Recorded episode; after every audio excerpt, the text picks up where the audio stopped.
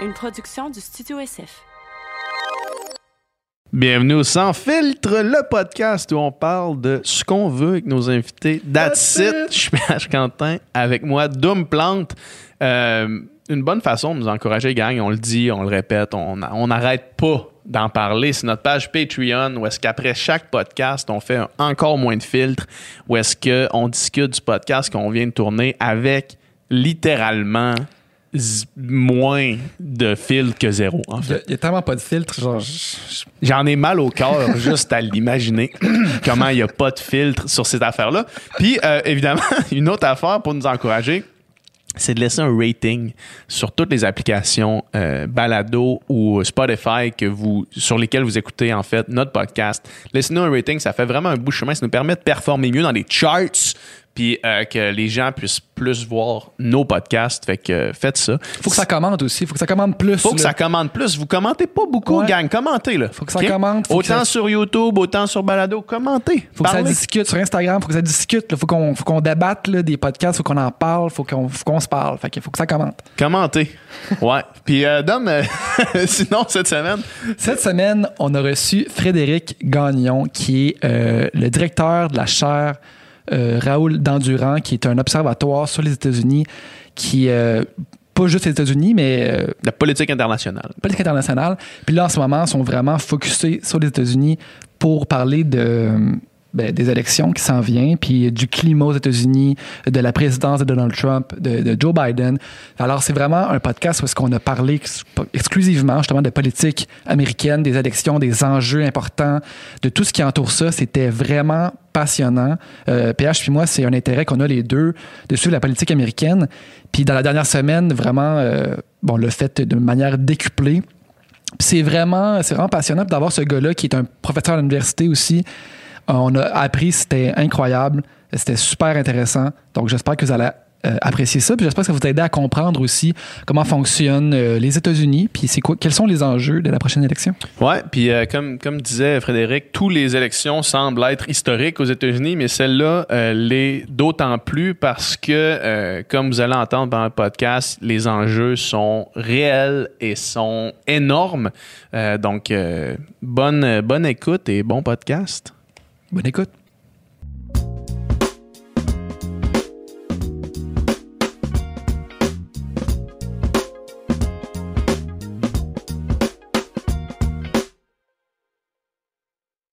All right. Ben, écoute, dans tous les cas, je pense pas qu'on va manquer de choses à dire là, avec euh, le sujet d'aujourd'hui. Euh, merci d'être là, premièrement. Ben, c'est un plaisir. Merci de me recevoir. Peux-tu euh, peux nous expliquer c'est quoi la, la chaire de Raoul Dandurand? Oui, c'est une chaire de recherche, c'est un centre de recherche qui est basé à l'Université du Québec à Montréal. Ça a été créé en 1996 par euh, mon collègue et ami Charles-Philippe Charles David, qui était professeur au département de sciences politiques euh, comme moi. Et c'est une chaire de recherche qui se penche sur plein d'enjeux internationaux, mais notamment sur la politique américaine. On a une équipe de recherche euh, donc sur les États-Unis, une sur le Moyen-Orient et l'Afrique du Nord. On a une équipe de recherche aussi qui travaille beaucoup sur les questions de cybersécurité, mm-hmm. euh, les opérations de, de prévention des conflits à l'international, un observatoire de géopolitique aussi qui se penche sur euh, les murs, les frontières en relations internationales, euh, les phénomènes migratoires à l'échelle internationale aussi. Mais là, je vous cacherai pas que notre équipe États-Unis est, pas mal mobilisée cet automne, sûr. Euh, comme c'est le cas chaque fois qu'il y a des élections aux États-Unis. Est-ce que c'est les, les quatre ans les plus bizarres de, la politique américaine qu'on vient de ben, vivre? En tout cas, parmi ceux que j'ai vécu, parmi les, disons, les, parmi les années que j'ai vécues, euh, je te dirais que c'est quatre années assez rocambolesques. Des fois, je disais c'est paranormal, c'est étrange, on n'a jamais vu ça. Bon, puis chaque fois qu'il y a une élection aux États-Unis, on dit ah, ce sera une élection historique. Hein? On a l'impression qu'elles sont toujours une élection historique. Tout historique. Mais je dirais qu'en 2016, on a été assez étonnés de voir euh, Donald Trump gagner cette élection-là parce que c'est pas un politicien, puis ils se vendent de ça, puis je pense que ça fait partie des choses que, que ses partisans aiment. Hein. C'est un politicien qui avait... Euh, bon, il est devenu politicien avec le temps, mais au début, il avait pas beaucoup d'expérience. C'était plutôt un homme d'affaires qui était là pour montrer aux politiciens finalement qu'on peut faire les choses autrement. Et sa campagne électorale de 2016 était très différente de ce à quoi on avait été habitué euh, jusque-là. Euh, des mots, des propos parfois vulgaires, des attaques personnelles à n'en plus finir euh, envers Mme Clinton. Euh, sur le plan du financement aussi, il avait moins d'argent qu'Hillary Clinton pour faire sa campagne. Euh, il se préparait pas pour les débats, des choses qu'on n'avait jamais vues. Ouais. Il a gagné, il nous a étonnés. Euh, même si, bon, il y en a plusieurs qui disaient il a des chances de gagner en 2016, là, il y en- mais il y en a d'autres qui pensaient que c'était pas possible. Mais bon, il a gagné. Ouais. Puis là, ben, il se présente pour un, un deuxième mandat. Puis on va voir ce que ça donne le 3 novembre. Je me souviens très bien, euh, ton collègue, Raphaël Jacob. Ouais. Mon ancien étudiant, en fait, il a fait Ah sa maîtrise Ah avec moi. Vrai? Il était pareil dans les séminaires. Ah ouais, hein? des- Mais c'est pas- un super bon analyste. Il est, il est incroyable, Raphaël. Il a une maîtrise, une connaissance incroyable de la Ouais, politique ouais. américaine. Mais, mais il a toujours été un petit peu comme ça, des... euh, Des gros statements, là. Ouais, mais, mais au séminaire, il était comme ça aussi. euh, et euh, il, se trompait pas souvent. Euh, c'est Ouais, quelqu'un qui connaît beaucoup ça. Mais effectivement, Comment il y a la clip, là. C'était, c'était après la controverse. Ben, c'était le grabber by the pussy, là, Exactement. Puis il avait dit si Donald Trump gagne ces élections-là, c'est impossible qu'il gagne. S'il gagne, je, je démissionne. Puis- Mais, mais mais juste- c'est, c'est juste pour illustrer à quel point personne s'attendait à ça. Tu sais. ouais. Non, ça, ça a étonné beaucoup de gens. Ouais. Puis, tu sais, on parle de Raphaël Jacob ici au Québec. Euh, mais aux États-Unis, il y a des gens qui ont dit toutes sortes de choses aussi euh, Ouais. du même genre. Ouais. Euh, il y a Dana Milbank, un journaliste du, euh, du Washington Post, je pense, qui avait dit euh, si Trump gagne, si Trump a du succès, je vous promets de manger cet exemplaire papier de mon article. Euh, après, il- Le gars, il a eu mal au ventre pendant des semaines non, et des mais semaines. il, le fait pour vrai. Il y a une vidéo de ça. On le voit à la cafétéria du journal. Puis le, le, le- en fait, le, le, le, le cook de la cafétéria euh, Il fait du papier. cuisine son, son article en soupe et tout ça. Euh, donc, ça a été étonnant. Mais, mais je pense qu'on. Je pense que euh, ce que ça donne maintenant, c'est qu'on est un petit peu plus prudent, évidemment, en vue du 3 novembre. Et ce que les gens ont oublié en 2016, c'est qu'il y, y a de bons modèles euh, probabilistes hein, qui permettent de dire, ben, voici les chances que le candidat gagne. Elles Ouais. sont de 20% elles sont de 30% Puis dans le cas de Trump en 2016, si on regarde, disons, le modèle de Nate Silver, que vous pouvez consulter en ligne, c'est sur le site 538.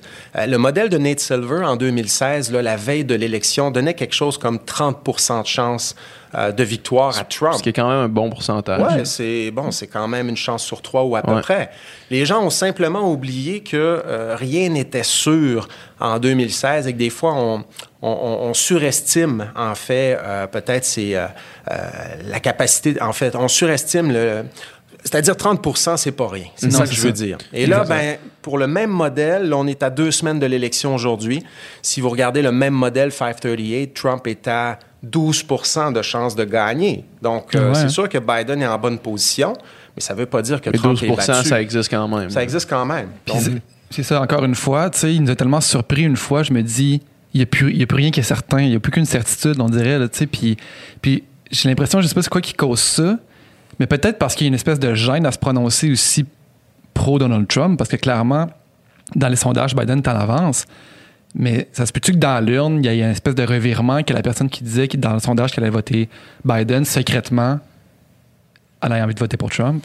C'est Ah. ça qui peut causer ce genre de revirement-là? En 2016, c'est ça qui s'est passé, en Ouais. fait. Puis C'est ça que les gens n'ont pas vu venir, je dirais. Une des choses qu'on n'a pas vu venir. Il y avait, il y avait plus d'indécis en 2016 qu'il y en a cette année.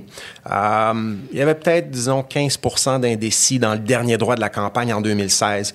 Et Clinton et Trump étaient deux candidats que les gens détestaient. Ouais. hein. Souvent, on disait, tu as le choix entre euh, la peste et, euh, je sais pas... Le choléra, là. Ou euh, la Les- COVID-19. Ouais. On est- C'est dans l'air du temps. Puis, puis vers, vers les derniers jours de l'élection, il y avait beaucoup d'indécis. Et puis finalement, bon, il y a eu l'histoire des courriels de Mme Clinton qui est ressortie à quelques jours de l'élection. Puis dans l'urne, effectivement, il y a beaucoup d'indécis qui ont dit pourquoi pas essayer avec Trump? On verra bien ce que ça donne. La différence cette année, c'est que ben, Trump est au pouvoir. Donc On l'a les vu ce gens- que ça donne. Les gens ont eu le temps de voir ce que ça donne quatre ans de Trump.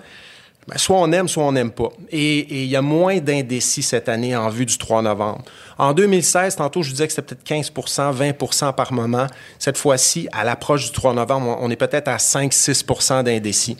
Et donc, Trump doit aller chercher ce vote-là parce qu'il est à à peu près 42% dans les intentions de vote en ce moment. Il a besoin de se rendre, je pense, à 46-47% pour avoir des chances, de bonnes chances de gagner cette élection-là. Il n'a pas été capable de le faire pour le moment. Il reste encore un petit peu d'indécis, mais il y en a moins qu'en 2016. Et c'est ça qui lui rend la tâche un petit peu plus compli compliquée cette année, je dirais. Là. Encore Une une, des choses. Encore une fois, cette année, j'ai l'impression que, comme en 2016, on a encore le choix entre deux candidats peu euh, inspirants.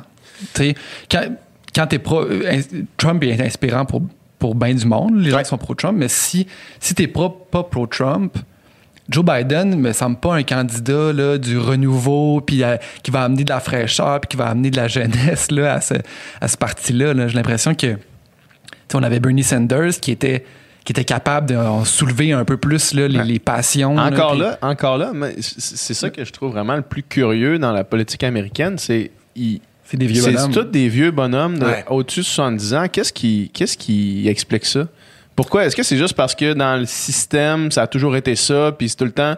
Pourquoi c'est pas... Tu sais, euh, il y en avait des candidats démocrates qui étaient plus jeunes, qui étaient plus, plus vigoureux, puis nulle part, même, même, même des républicains, en fait. Là. Oui. Il y, a, il y a de très, très bons candidats, très, très bonnes candidates dans les deux partis. Mais c'est sûr que cette année, on a un petit peu plus regardé ce qui se passait du côté démocrate. Et il y en avait des plus jeunes. Là. Ouais. On peut penser à Pete Buttigieg, Ouais. le, le maire de South Bend en Indiana. C'est un, jeune politicien extrêmement talentueux qui a autour, je pense qu'il a même pas 40 ans. Là. Donc ça, ça, ça représente en partie l'avenir de ce parti-là. Euh, il y avait sinon, euh, bon, Amy Klobuchar, il y a Kamala Harris qui est la colistière de Joe Biden. Les plus jeunes ont un peu plus de difficultés à s'imposer parce que euh, les partis politiques américains sont, sont de grandes tentes. hein. Il y a deux partis et la société est quand même assez diversifiée. Et pour gagner l'investiture d'un parti, pour, pour devenir chef d'un parti, déjà, il faut, il faut être capable de rassembler une coalition électorale très, très vaste et très diversifiée. Puis ça, ça prend du temps.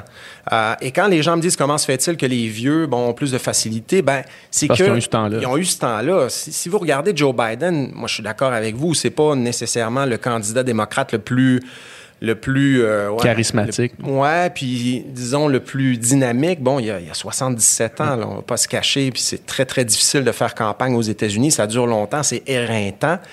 Mais il a été vice-président de Barack Obama, il a été sénateur pendant des dizaines d'années. Il a eu le temps de bâtir cette coalition électorale-là qui lui a permis de, de gagner l'investiture du Parti démocrate.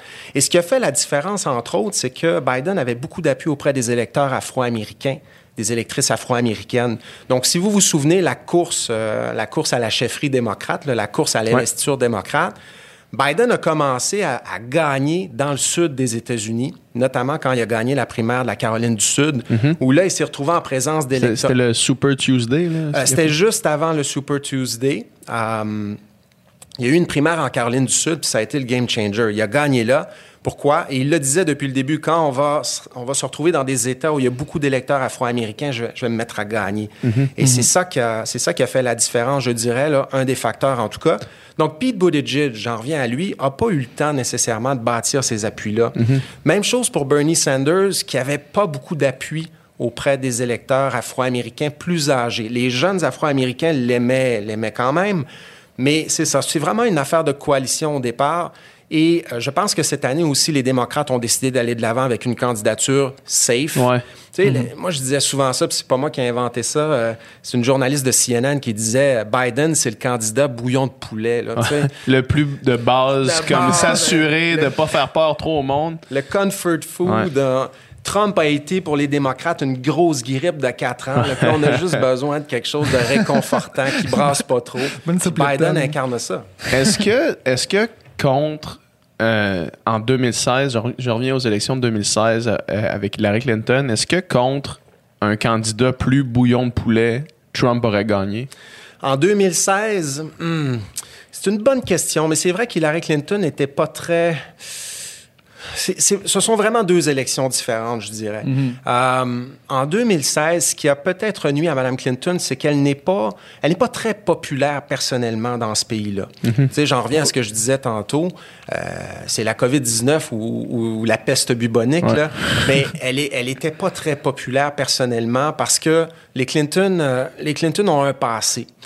Les Clinton, la famille Clinton est très détestée dans les, dans les milieux républicains aux États-Unis. Euh, Il y a des gens qui, pour toutes sortes de raisons, ont l'impression qu'elle n'est pas... euh, euh, en fait, Honnête, hein? Ouais, pas honnête, euh, parce que, bon, dans, dans l'histoire de, de, de cette famille Clinton, euh, elle a, elle a pris des décisions à un moment donné euh, qui visaient surtout à maximiser les chances de Bill Clinton de gagner une élection au poste de gouverneur en Arkansas, une élection à la présidentielle en 1992.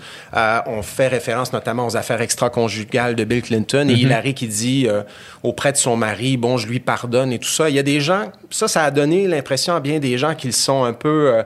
euh, en fait, qui sont là surtout pour le pouvoir. euh, euh, Plus des manque- partenaires politiques que d'un vrai couple.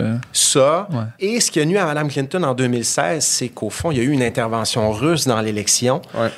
Euh, les, des hackers russes ont mis la main sur des courriels du Parti démocrate qui ont révélé notamment qu'elle avait des positions différentes en public et en privé sur des questions très importantes pour les électeurs, notamment toute cette affaire des accords de commerce euh, défavorables aux travailleurs américains, là, le, le partenariat transpacifique et tout ça. Donc, euh, est-ce qu'un candidat plus bouillon de poulet aurait pu permettre de gagner en 2016? Je suis pas sûr parce que le contexte est différent. Puis à un moment donné, c'est l'usure du pouvoir aussi qui Ouais. fait son œuvre. Et il y a des gens qui, après huit années de présidence Obama, de présidence démocrate, avaient juste envie d'autre chose. Est-ce que le fait euh, qu'elle était une femme aurait a pu jouer aussi? Est-ce que les États-Unis sont prêts à avoir euh, une présidente?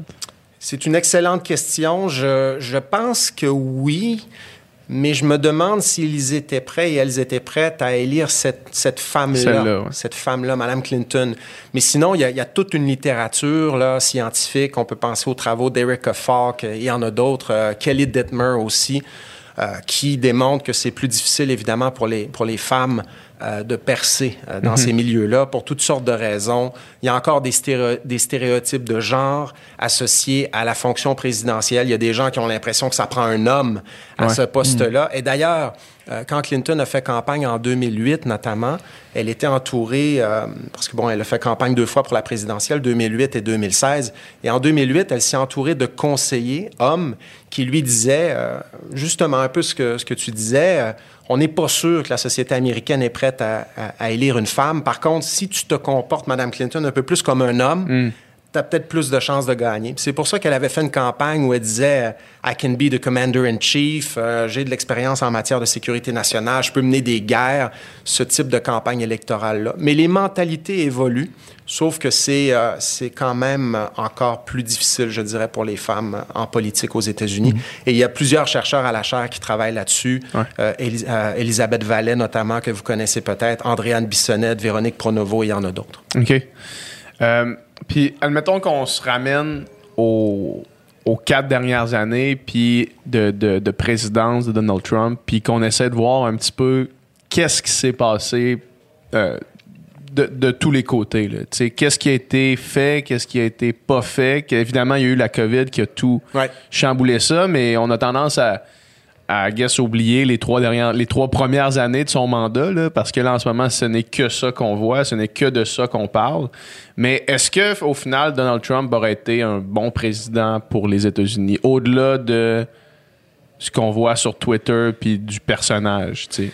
Ses partisans sont très contents de ce qu'il a fait. D'ailleurs, des fois, je, je montrais ça à, à mes étudiants à l'UCAM, là, euh, puis à ma gang.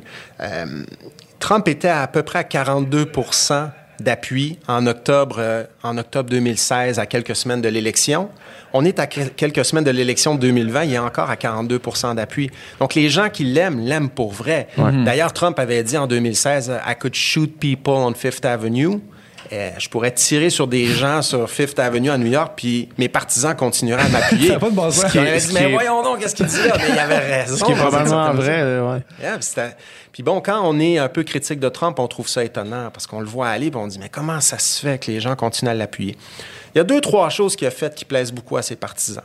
La nomination de juges conservateurs dans les Ouais. cours fédérales et à la Cour suprême. Très important. C'est La- beaucoup de juges. C'est plus d'une centaine de juges qui a pointé. Là. Puis à la Cour suprême, ben, s'il réussit à garantir la, la nomination Ouais. de. C'est de- une majorité. c'est 6-3. conservateur, On passe à 6-3 à la Cour suprême. Ça, c'est des nominations lifetime. là. À la Cour suprême, c'est des nominations Fait, à vie. fait que ça, c'est que ça s'en va pas, tu sais, à, à moins d'être destitué. Tu peux, est-ce que c'est possible de destituer? Euh, que la- oui, je pense que les Il faudrait que je vérifie dans mon manuel. Ouais. Euh, Ça arrive mais- pas, tu sais, dans- Non, c'est Ouais. très rare. Ouais. Mais ils sont nommés à vie. Et donc, ça a un effet considérable sur, le, sur la vie politique américaine. Puis on les nomme jeunes pour s'assurer qu'ils soient là le plus longtemps Ouais. possible. Dans- donc, dans la cinquantaine, euh, euh, Mme Ginsburg est décédée récemment, la, la juge qui est remplacée par M. Trump en ce moment. Elle a été là pendant plusieurs décennies. Donc, ça a un effet considérable sur la suite des choses parce que la Cour suprême a ce pouvoir euh, elle peut invalider en fait les décisions du président, des lois du Congrès qui euh, ne feraient pas l'affaire de certains groupes au sein de la société américaine. La Cour suprême peut pas dire OK, aujourd'hui je me- on invalide telle décision du président, mais elle peut être saisie par des, des, des, des acteurs politiques américains de certaines causes sur lesquelles elle se penche et, et ces décisions finalement peuvent mener à l'invalidation de certaines lois. Qu'on pense par exemple à la réforme euh, d'assurance santé d'Obama de Barack Obama. Ça pourrait être un enjeu, ça, au cours des prochaines semaines.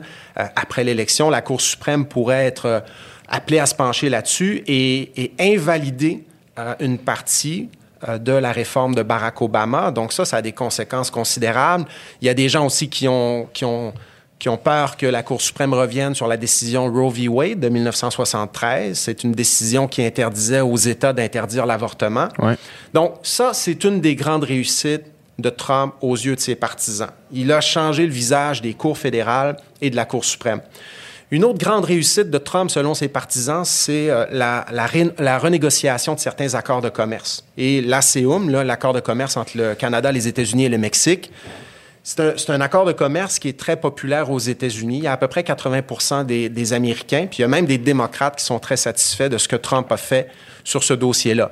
Euh, il a, entre autres, permis aux fermiers du Wisconsin d'avoir un meilleur accès au marché canadien pour euh, leurs produits. Et il y a euh, une autre réussite de Trump aux yeux de ses partisans qui est qui est la réduction des impôts. La réduction Ouais. des impôts, sa réforme fiscale de 2017, il a réduit les impôts de d'à peu près tout le monde aux États-Unis, mais surtout des, des gens les plus fortunés, des entreprises, les impôts sur les gains en capital aussi, c'est-à-dire les gens qui ont des investissements en bourse. Donc, je dirais que ça, ce sont trois grandes réussites. Sinon, il y a des choses qu'il n'a pas pu faire. Ouais, ouais. Construire son mur entre les États-Unis et le Mexique. Hein, le, le Mexique ne voulait pas payer Ouais. pour le mur, mais aux États-Unis, le Congrès est très puissant. Et c'est le. Bon, il y a, il y a- il y a la Maison-Blanche, il y a le Congrès, la Cour suprême. Ce sont les trois institutions fédérales. Et le Congrès, qui est la législature fédérale, l'équivalent de, euh, disons, du, euh, du Parlement à Ottawa, euh, pour nous. Euh, ben, Mais le Congrès est très, très indépendant de la Maison-Blanche, très autonome par rapport à la Maison-Blanche et fait pas toujours ce que le président veut. Et le Congrès adopte les lois fédérales et les budgets fédéraux. Et euh, pour le mur américano-mexicain, ben, le Congrès a juste dit non, vous n'aurez pas les fonds pour le faire. Trump, s'est retourné, il a essayé de trouver des fonds ailleurs, des, des petits fonds de tiroir dans des départements, mais il n'a pas pu faire ce qu'il voulait dans ce dossier-là. Finalement, il a fait une clôture de comme 50 km, puis là, c'est C'est ça, euh, à peu près ça. Et, mais évidemment, évidemment, en campagne électorale, il dit, ben, on a réussi, on a commencé, puis on va continuer ça. D'ailleurs, sa plateforme électorale de 2020, c'est celle de 2016. hein. Ouais, c'est ça. Il Ouais. poursuit. Ça, cette promesse-là, de, de dire on va faire un mur puis le Mexique va payer pour le mur, c'est une promesse impossible à tenir. là. Com- Ouais. Comment veux-tu fa- tu sais, comment veux-tu rendre ça possible? tu sais? Oui, mais ce qu'on retient avec Trump, c'est que ça, c'est pas grave, en Ouais, fait. c'est qu'il y, a- il y a tout un, il y a, il y a tout un aspect théâtral qui est lié à l'affaire. Euh, et il n'est pas le premier à faire ça. Tous les candidats présidentiels promettent la Lune, alors qu'on sait très bien que le système politique américain ne permet pas De faire ça. de faire ça. Puis Biden en fait des promesses en ce moment. Puis quand les gens me demandent, ouais, quels sont les programmes de Biden et de Trump, je les présente, les programmes, mais il y a- il y a une- j'ai une petite arrière-pensée ici qui me dit, ben, ça donne pas grand-chose de présenter ça dans le détail à ce moment-ci parce qu'il va falloir voir quel est l'état des forces politiques euh, au Congrès, notamment Ouais, après ça. l'élection, pour savoir qu'est-ce qui va passer, qu'est-ce qui passera pas. Mais j'en reviens à Trump. Trump, il est dans... Tantôt, je le disais, c'était un, c'était un novice en politique en arrivant à la Maison-Blanche, mais il est très bon en communication. Très bon en communication, très bon pour euh, trouver la petite phrase qui accroche. euh, puis d'ailleurs, il communique beaucoup sur Twitter en quelques caractères. Ouais. Bon, après, les gens, peut-être après, après quatre ans, sont un peu tannés de Ouais. ça Il y a peut-être une fatigue du tweet. Là. fatigue du tweet, mais mais il a le sens de la formule. Qu'on soit d'accord ou pas avec lui, il a le sens de la spectacle, formule. là, Le sens vraiment, du spectacle aussi. littéralement, il vient du monde de la, de télé-réalité aussi, sais, puis du spectacle. Donc, c'était pas la première fois qu'il avait à avoir un tagline, puis à être à se brander, puis à se mettre en, en valeur comme ça. Là.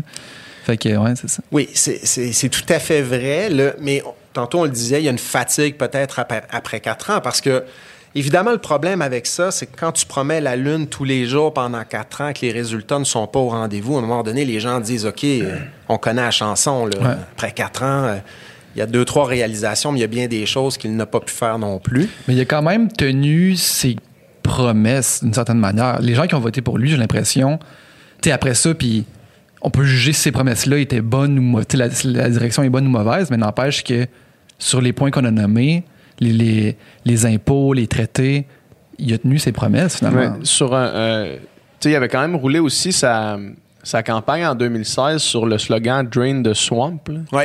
Puis au final, il était aussi corrompu que toutes les autres. Fait que probablement que sa base électorale, j'imagine qu'il y en a qui ont vu ça aussi, qui ont voté pour lui pour le Drain the Swamp. Puis OK, on sort de cette espèce de corruption-là.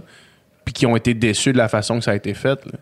Oui, euh, mais encore là, ses partisans sont convaincus qu'il est, malgré toutes les histoires dont on entend parler, encore moins pire que les politiciens de carrière. D'ailleurs, en Ouais. ce moment, on, en- on entend encore parler d'histoires de corruption parce que la nouvelle, euh, la nouvelle histoire sur laquelle Trump met l'accent, ce sont des, euh, en fait, les, des courriels de Hunter Biden, le Ouais. fils de Joe Biden, qui Ouais. aurait, selon le récit euh, de Trump et de ses partisans, profité du fait que Joe Biden était vice-président durant Obama pour avoir accès à des postes super importants en Ukraine notamment, à des contrats en Chine et tout ça. Et, et- mais c'est drôle, hein? les, les partisans de Trump euh, oublient que euh, ses propres enfants ont aussi profité du fait qu'il est Ouais. président euh, depuis quatre ans, qu'il a même lui profité du C'est le fait. plus gros double standard. Là. C'est ça, mais, mais encore là, je- souvent je dis, je sais pas si vous, si vous regardez le hockey, euh, si vous aimez le hockey, moi je regarde beaucoup le hockey Ouais. et tout ça, j'ai joué au hockey quand j'étais jeune. Puis quand on était petits, nous autres, il y avait une rivalité entre les Canadiens et les Nordiques. OK? Si tu prenais pour les Nordiques, c'était juste impossible de dire quoi que ce soit de bon à propos des Canadiens et vice-versa. Ouais. La politique américaine est devenue un petit peu comme ça. Hein? C'est peut-être pas une- la meilleure analogie qui soit, mais it's a sports team. It's a sports. euh, c'est- devenu une affaire presque sportive, émotive. Euh, quand t'aimes pas l'autre équipe, tu vas toujours trouver le moyen de dire que l'autre équipe a triché, que Ouais. l'autre équipe est pire que la tienne, et on, on est un peu là-dedans. Et, et, euh, bon, ça, euh, en- disons, dans, dans ce qu'on fait, il y a toute une littérature là-dessus sur la polarisation de la société américaine, qui est devenue hyper polarisation. Et euh, il y a même des gens qui parlent maintenant de tribalism, c'est-à-dire un peu ce que je dis. On n'est même plus dans la logique de l'argumentation, on est plutôt dans la, dans la querelle identitaire. Si t'es de l'autre partie, je veux rien savoir de toi, et vice-versa. Puis il y a même des données euh, de sondage qui démontrent qu'il y, a- il y a de moins en moins de, de parents, de moins en moins de parents qui acceptent que leurs enfants épousent quelqu'un du parti adverse. Ouais, hein? Donc on en est là. Donc, C'est oui, générationnel en plus, c'est dans les familles. C'est une famille démocrate, puis t'es démocrate, t'as une famille républicaine, puis t'es républicain. C'est fou. C'est ça, c'est ça. Et, et avant, il y avait, ça n'a pas toujours été comme ça, mais avant, il y avait, il y avait une possibilité de dialogue dans les années 60, euh, 70. Mais depuis les années 90, cette histoire-là est devenue une histoire euh, très triste dans le fond parce que les membres des deux partis ne sont plus capables de s'adresser la parole, alors que le système politique américain est fait euh, de telle manière à ce que les compromis soient nécessaires pour que les choses progressent. OK? Um, et c'est pour ça que, bon, euh, quand les gens me disent qu'est-ce que Biden va être capable de faire, je dis ça dépend de la manière dont les républicains au Congrès vont se comporter à son égard. Et même si les démocrates sont majoritaires au sein des deux chambres du Congrès, il y a encore des règles propres à cette institution-là. Euh, au Sénat euh, des États-Unis, la Chambre haute du Congrès, qui fait que la minorité peut quand même encore empêcher le parti au pouvoir d'aller de l'avant avec ses projets. Donc, tu n'as pas le choix de faire des compromis. C'est pas un système qui est comme le système canadien où M. Trudeau, en situation de gouvernement majoritaire, peut... Il peut il a faire ce qu'il veut.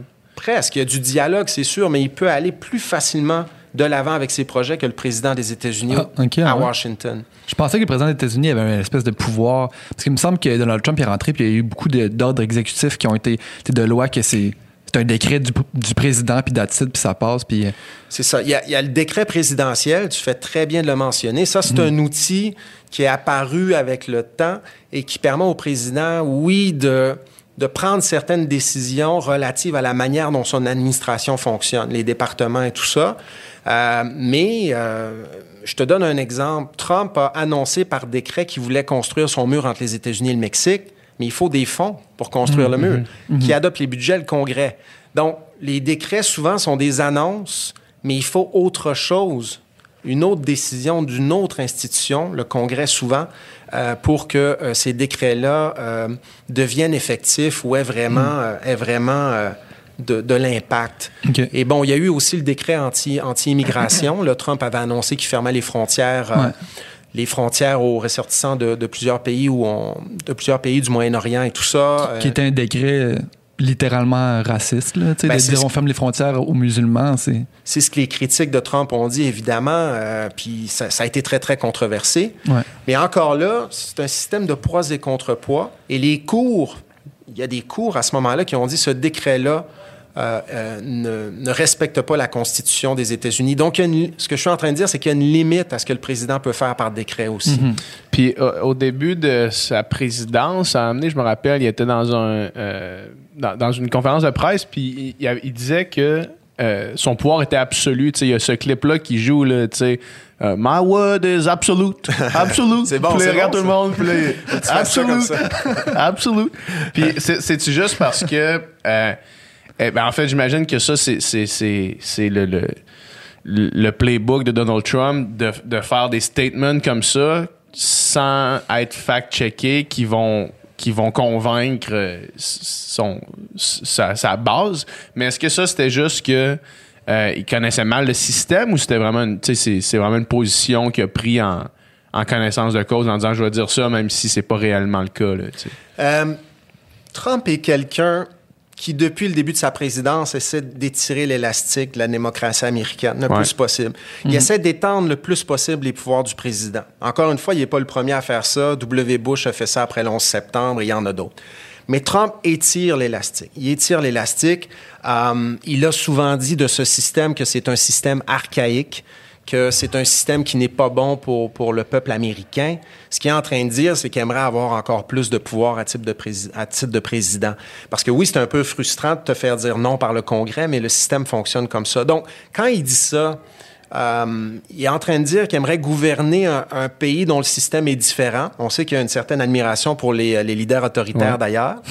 Donc, je pense qu'il aimerait gouverner dans ce type de pays-là. Ouais. Euh, pourquoi? Parce que son, son parcours, c'est ça. Il a été à la tête d'entreprises qui portaient son nom et où il était au haut de la, de la hiérarchie. C'était la, entouré de- la seule personne qui, prenne- qui pouvait prendre toutes les décisions. Exactement. Je décide. Et dans son livre de- des années 80, The Art of the Deal, un livre... euh, Deal.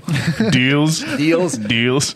Un livre super important, je pense, pour comprendre... euh, Sa psychologie. sa psychologie. Euh, il était homme d'affaires à ce moment-là, puis ça a été coécrit par euh, Tony Schwartz, ce livre-là. Et Tony Schwartz dit Le Trump que je décris dans ce livre-là ne correspond pas du tout à la réalité. J'ai- romancé un petit peu, on présente Trump sous son meilleur jour, Ouais. un homme d'affaires capable de faire de bons deals et tout ça.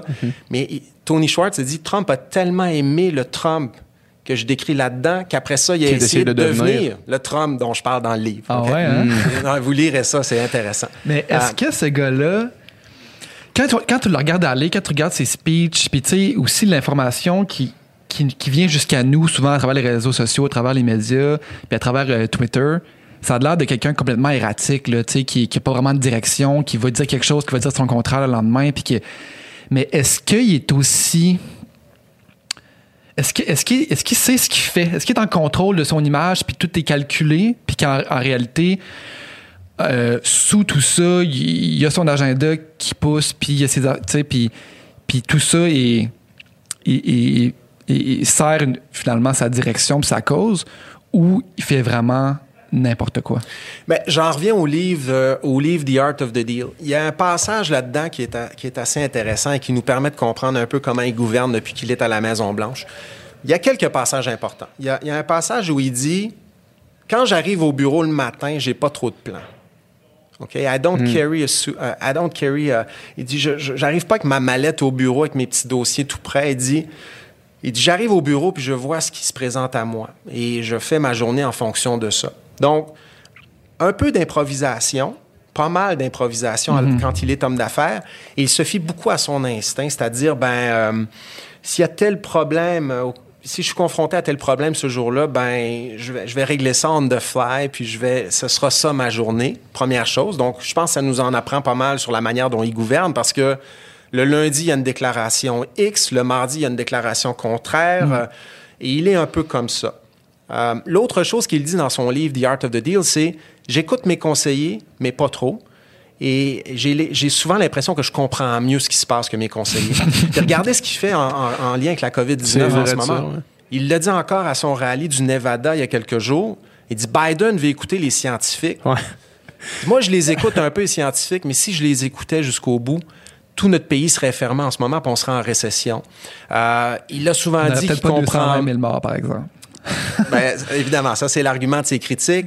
Euh, parce que oui, il y a eu, puis ça, ben, il y a bien des gens qui le disent, il y a, il y a eu de l'improvisation dans les, dans les premiers mois euh, de la pandémie. Ouais. Et c'est pas moi qui le dis, c'est notamment Bob Woodward, Ouais. Ce journaliste très, très, que vous connaissez, réputé, qui a dit, ben, Trump me disait à moi, lors de nos entretiens, qu'il trouvait que le virus était dangereux, mais en public, il disait le contraire. En janvier, qui disait ça, là. Exact. Au début, début. là. Je l'ai commencé, euh, son livre, là, j'ai lu peut-être une centaine de pages, puis, puis le prologue traite de ça, justement, à quel point, finalement, en, ju- en janvier, il appelle Bob Woodward, puis hey, ce virus-là, il est, il est vraiment dangereux, puis vraiment mortel, puis hey, c'est, pas drôle, là, nan, nan, nan, puis bien inquiet.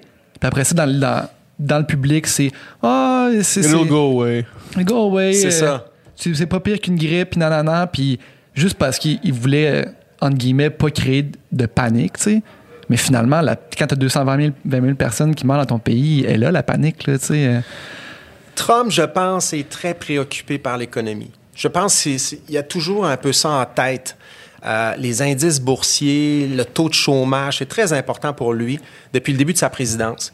Et j'ai l'impression, c'est vraiment, c'est une hypothèse, je n'ai pas vérifié ça, puis je me suis pas entretenu avec Trump, puis même si je m'entretenais avec lui, il, il- il me le dirait probablement pas. Mais on a l'impression qu'au début de la pandémie, c'est pas mal ça qui l'inquiète. C'est-à-dire, si les gens paniquent, si l'économie euh, ferme, si on ferme nos entreprises et tout ça, ça va avoir un effet considérable sur les indicateurs qui m'intéressent moi. Le taux de chômage, qui est quand même, avant le début de la pandémie, historiquement bas, là, moins de 4% Puis là, ben, ça passe à près de, 4 de 15% en avril. Ça, c'est killer pour un président Ouais. qui, à l'approche d'une réélection, veut faire campagne sur son bilan économique. Euh, donc, je pense qu'il a essayé de trouver un équilibre entre on va lutter contre le virus sans faire paniquer les gens pour pas que l'économie perde des plumes, mais, mais finalement, c'est... Bon, tu l'as C'est dit. de jongler avec des vies. là. Ben, c'est ça, tu jettes la vie 200, des gens. plus, hein. de, plus de 215 000 morts. Mais, mais je pense qu'il je pense qu'il il souhaite, il souhaite probablement que le virus soit pas aussi grave qu'il l'a été finalement. Puis à un moment donné, tu réalises que non, c'est très grave. Puis il y a une conférence de presse qu'il donne, euh, je- c'est à la mi-mars à peu près. Au moment où il parle à Woodward aussi, puis tu vois qu'il semble y avoir un changement dans son esprit. Ouais. C'est là où il y a la conférence de presse, puis il dit euh, ben, portez un masque, faites attention, distanciation physique. Euh, puis il avoue à ce moment-là, dans la conférence de presse, que l'économie se dirige peut-être vers une récession. C'est comme s'il y avait un aveu de sa part que, ouais, il a essayé de sauver l'économie, mais finalement, ce ne sera pas possible. Donc, maintenant, on est peut-être mieux de faire un petit peu plus attention au virus. Mais oui, il a jonglé avec des vies humaines, euh, et ça lui nuit en ce moment en vue de sa réélection. C'est l'enjeu. Le coronavirus, c'est l'enjeu Ouais. le plus important aux yeux des électeurs. 25% des électeurs disent que c'est l'enjeu le plus important à leurs yeux. L'économie, là, c'est 10% des gens Ah qui ouais, disent hein? que c'est très important à leurs yeux. L'é- L'économie, c'est tellement. euh, ça n'existe pas, là, tu sais. Dans le sens, c'est un concept. C'est un concept qu'on a créé. C'est un concept qui. qui, qui- tu sais, moi, mettons, là, tu me parles d'économie, là, tu sais, puis je me dis, à guess que c'est mieux d'avoir un pays qui, qui va bien économiquement, mais concrètement, c'est rien pour moi, là, tu sais.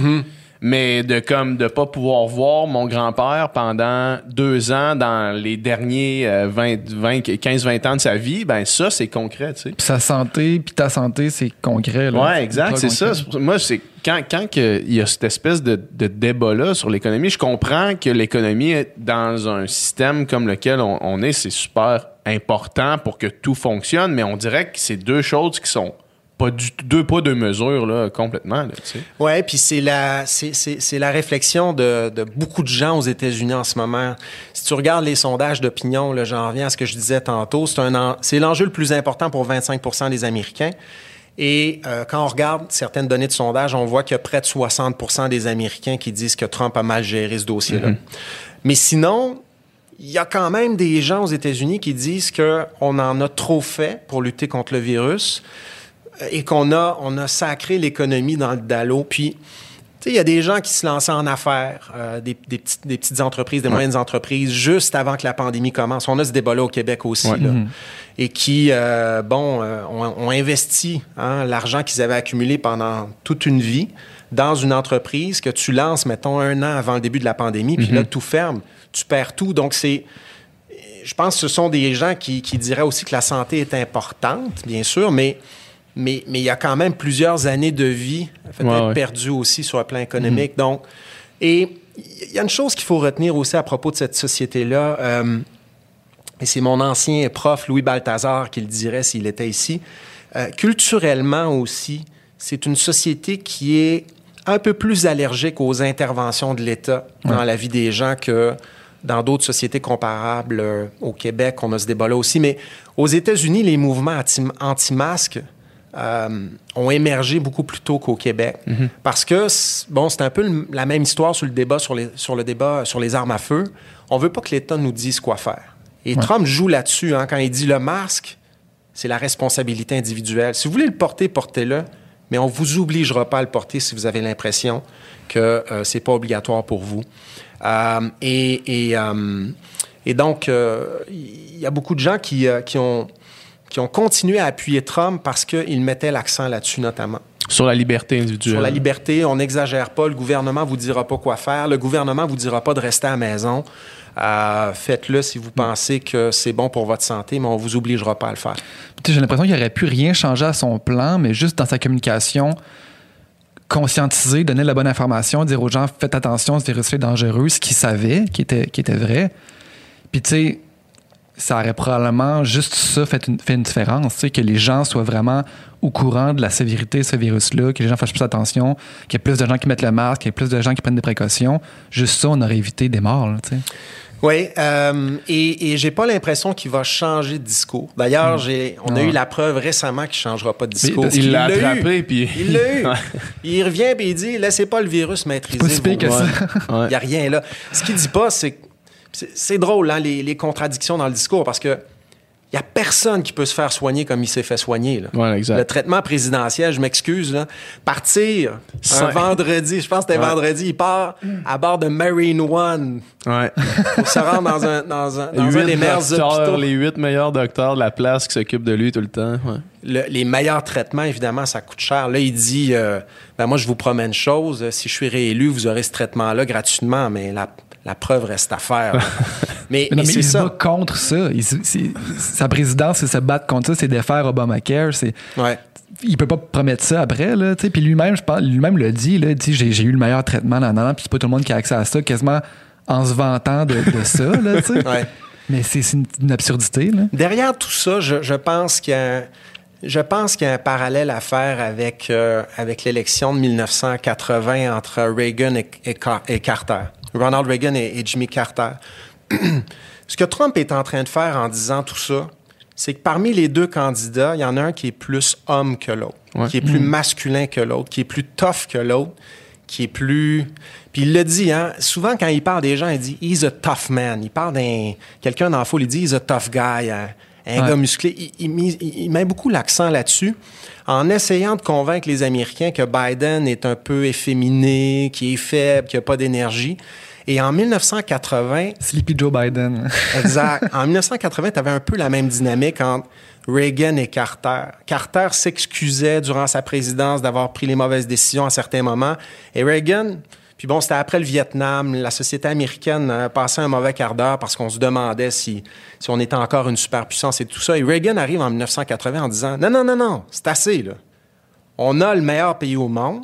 On peut gagner la compétition militaire contre l'URSS. On va relancer les, les dépenses militaires à fond le train. et, et bon, tu as toute une série de films aussi des années 80 qui, qui, euh, qui met l'accent sur ces thèmes-là. Ouais. La série Rambo, la série Rocky. Et, et je pense que Trump joue un peu là-dessus. Puis il utilise le fait qu'il C'est a... ça qu'il a fait aussi, tu sais, réinvestir ultra euh, massivement dans le militaire. Là, Exact. pour c'est comme si mon, mon, mon, mon armée est plus grosse que la tienne. il y a- il y, a de ça. C'est on, on joue les durs, puis il joue les durs dans son rapport au virus. OK? Euh, on, on, on, on, on- on s'enfermera pas dans nos maisons. On, se dira, on se fera pas dire quoi faire par le gouvernement. Euh, Biden n'a pas les bons, a pas les bonnes, euh, les bonnes politiques parce qu'en fait, si on est tough, on est capable de combattre ce virus-là. Mais, mais en fait, ça marche pas quand tu regardes la manière dont, dont la société fonctionne. Il y a des gens qui ont même pas les moyens de se faire soigner. Euh, c'est facile d'être tough puis de combattre un virus. J'en reviens à ce que je disais tantôt quand tu as les meilleurs docteurs autour de toi. Puis il a réglé ça rapidement, M. Trump, mais mais il n'y a personne à part lui, peut-être, qui bon, quelques autres personnes qui, ont, qui, ont, qui ont cette chance-là. Mais aussi dans les communications, c'était flou parce que certaines personnes qui disaient il va très bien, il est en bonne santé, nanana, puis il y avait d'autres personnes à l'interne qui ont liquidé des informations comme de quoi il est vraiment mal en point, puis ça va pas ça va pas si bien que ça. Là, fait que là, après ça, l'affaire, c'est qu'on sait jamais quoi croire avec lui. On sait jamais qu'est-ce qui est vrai et qu'est-ce qui l'est pas. Mais je pense que c'est vrai que ça peut paraître contradictoire, sa façon de gérer les relations publiques, puis sa communication, des fois, il passe d'un message à l'autre du jour au lendemain. Mais moi, je pense qu'il y a une logique derrière ça. Nous déstabiliser, occuper l'espace médiatique Ouais. avec des annonces à n'en plus finir. Puis regardez, je veux dire, quand il a Ça fait été... 45 minutes qu'on parle de Donald Trump. là. Exact, exact. Puis c'est pas le seul candidat de ces élections-là. tu sais. Exact. On n'a même pas parlé de Joe Biden ou à peu près pas. ça. Mais, mais Trump, c'est ça. Et ça a toujours été ça. Euh, des déclarations à l'emporte-pièce. Des... Pourquoi? Pour occuper l'espace médiatique, pour attirer l'attention. Puis les médias, c'est drôle, les médias disaient on est tombé dans le panneau en 2016, on a trop parlé de lui. Parce qu'en publicité gratuite, ça, ça a été chiffré. Là, c'est... J'ai pas les chiffres avec moi, mais Ouais. vous pourrez trouver les tableaux. Là. Souvent, on disait en 2016, il y a moins dépensé qu'Hillary Clinton pour des publicités télévisées. Il n'y avait Ouais. pas besoin. Ouais. Ouais, c'est ça. Et c'est un peu ce qui se passe en ce moment aussi. Et quand euh, il y a eu cette confusion-là sur son état de santé, Ouais. moi, je pense, bon, c'est peut-être pas aussi euh, fin que ça, là, et aussi programmé que ça, mais je pense qu'il y a un peu de ça. Parce qu'on attendait quoi? On attendait la prochaine annonce du médecin. Ouais. Est-ce qu'il allait bien? Ah, finalement, il va pas bien. Là, les gens parlaient pendant 24 heures de son état de santé. Qu'est-ce qui se passe? S'il meurt? Qu'est-ce qui se- Est-ce que Pence va prendre le pouvoir? Est-ce que pendant ce temps-là, on parle de rien d'autre? Et et il y a besoin d'être visible pour le meilleur et pour le pire. Puis c'est un besoin personnel aussi. Il y a besoin d'être visible. Il y a besoin d'attention. Il y a besoin de ça. Besoin d'amour, ce gars-là. Besoin de se faire aimer, là. Énormément. là. Oui, probablement. Euh, il a Non, mais tu sais, pas, pas- je parle pas d'amour euh, charnel, mais je parle d'amour. Il y a besoin de- d'être admiré, adoré. euh, Oui, ça a toujours été ça quand il était homme d'affaires aussi. Euh, Les annonces quand il était homme d'affaires ressemblaient aux annonces qu'il qui, qu'il- qu'il lance en ce moment comme président. Quand, quand il nous dit euh, J'aurai le plus gros casino de l'histoire de de, de, peut-être de l'humanité, mais au moins de l'histoire du pays. Le Taj Mahal, finalement, c'est un flop monumental, mais c'est pas le Taj Mahal, c'est un flop monumental, mais c'est pas si grave que ça. C'est tout le build-up ouais. publicitaire Ouais. qui vient avec l'annonce Ouais. qui permet au nom Trump de circuler le plus possible dans la société. Puis finalement, c'est pas le Taj Mahal qui compte dans l'Empire Trump, c'est le nom Trump qui continue. C'est juste l'image. Euh, on, parlait du, cycle euh, médiatique tantôt, puis des informations conflictuelles qu'on reçoit de, tous les côtés. Euh, je veux avoir ton opinion sur le traitement médiatique aux États-Unis. Parce que clairement, tu as CNN et tu Fox News qui sont des chaînes complètement euh, séparées, complètement partisanes. Moi, admettons que je veux essayer d'avoir les infos les plus neutres possibles on dirait à toutes les fois où est-ce que j'ai parlé à des gens qui, qui étaient plus pro-Trump que j'essayais d'amener un point euh, que j'avais entendu dans une station ou de- dans, dans un, dans un média quel qu'il Que soit, la réponse York était tout le Times, temps genre que j'ai lu dans le New York Times ou que j'ai entendu au Daily ou tu sais des trucs comme ça. C'était tout le temps ouais mais on sait bien. Ouais. C'est sûr qu'ils vont te dire ça. Mais y a-tu y a-tu un consensus sur un sur une source d'information neutre qu'il n'y a pas de danger de se faire dire ben là c'est partisan parce que tu sais le New York Times il est partisan. Tu sais, il, il- il est contre Donald Trump, là, grandement. Fait que, y a-tu, ça existe-tu, euh, un, un média qui est comme neutre, puis que les deux parties acceptent comme étant des sources d'information neutres?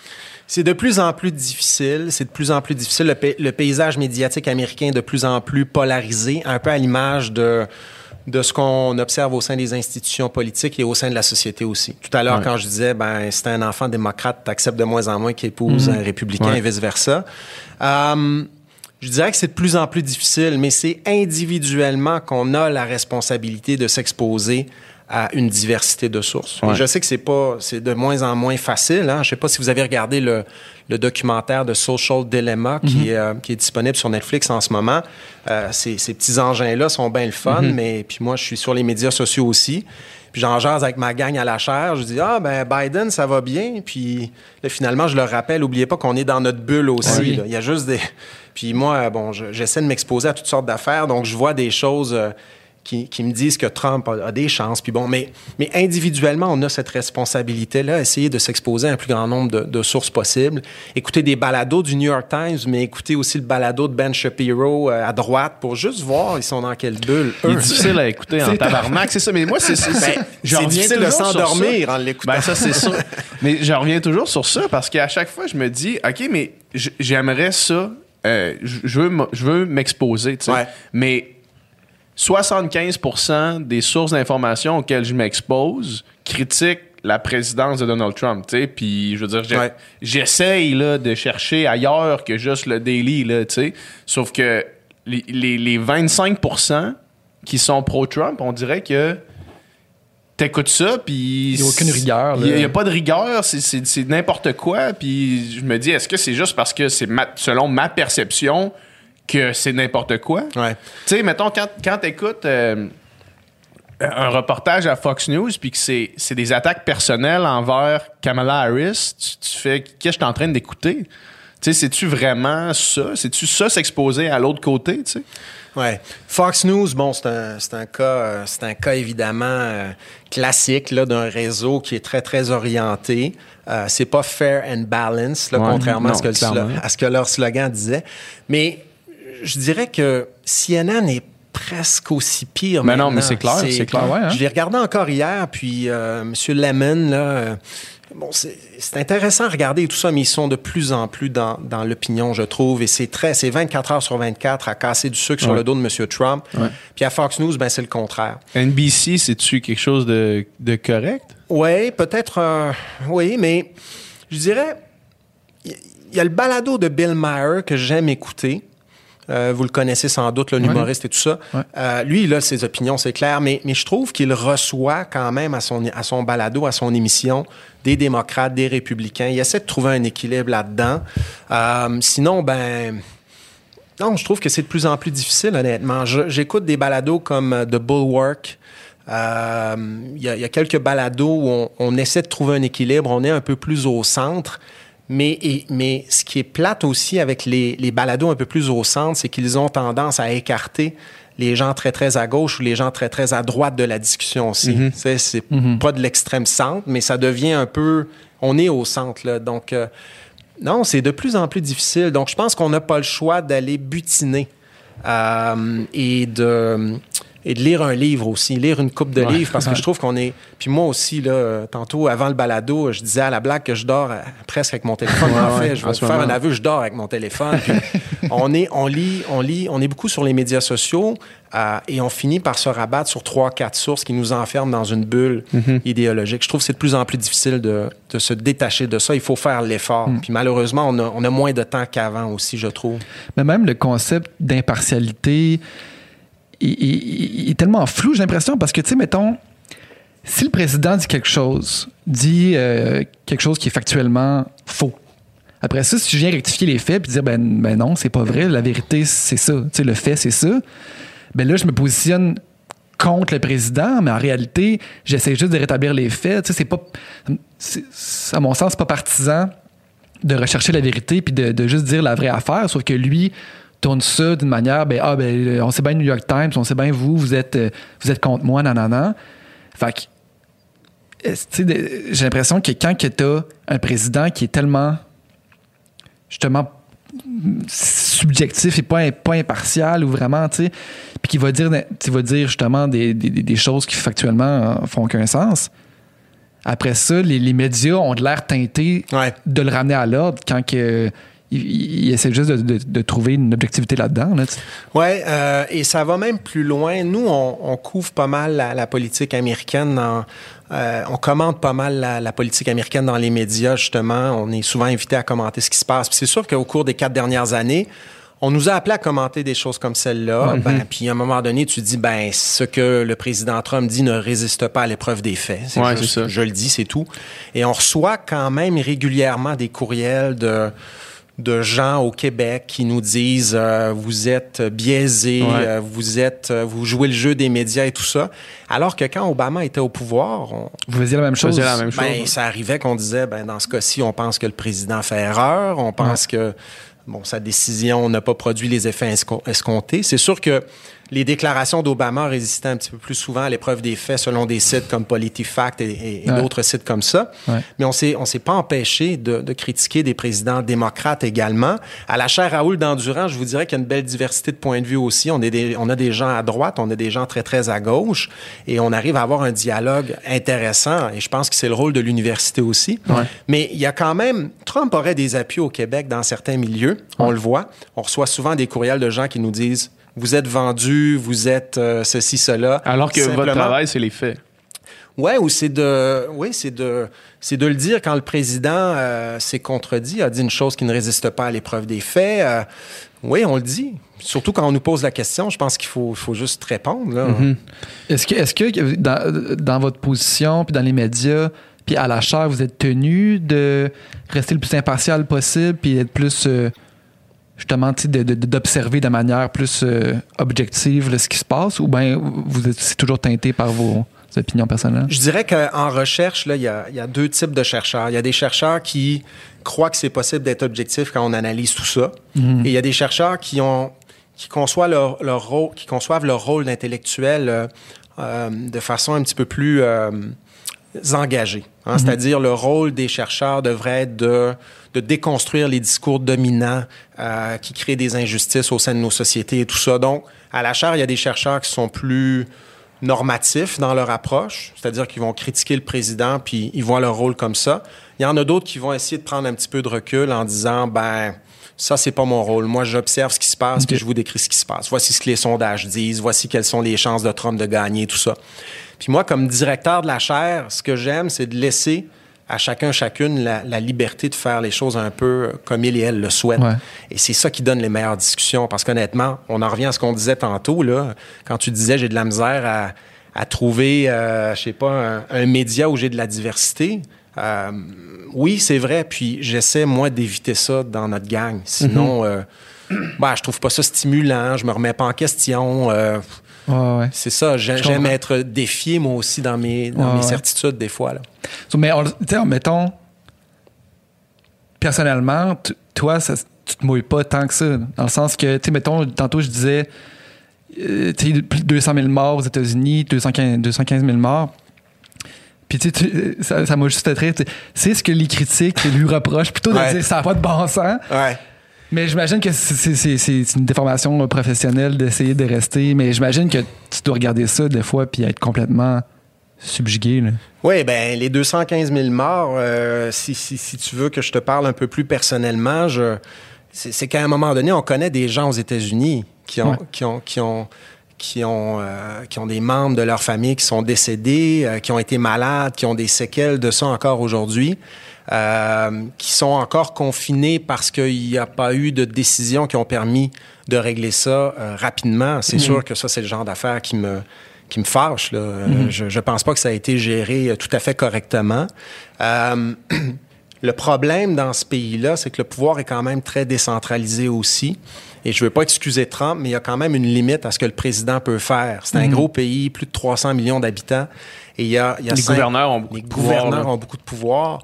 Et c'est pour ça que je dis, euh, ben, en fait, je ne l'ai pas dit encore, mais ce que je dirais, c'est que si Biden est élu, euh, oui, il va, il va écouter un petit peu plus les scientifiques. Oui, il pourrait être tenté de dire euh, il faut une directive nationale pour le port du masque et tout ça. Mais il va y avoir beaucoup de résistance dans ce pays-là de la part de gouverneurs républicains, notamment, qui vont continuer à dire ce que Trump dit en ce moment. Donc, c'est loin d'être réglé. Et, et euh, je sais pas, je dis n'importe quoi, mais si Obama avait été au pouvoir pendant cette pandémie-là, la même pandémie, mais avec un président très différent, Barack Obama, ou si Biden avait été au pouvoir, je sais pas, il y aurait combien de morts aux États-Unis, mais il n'y en aurait pas eu zéro non plus. Non.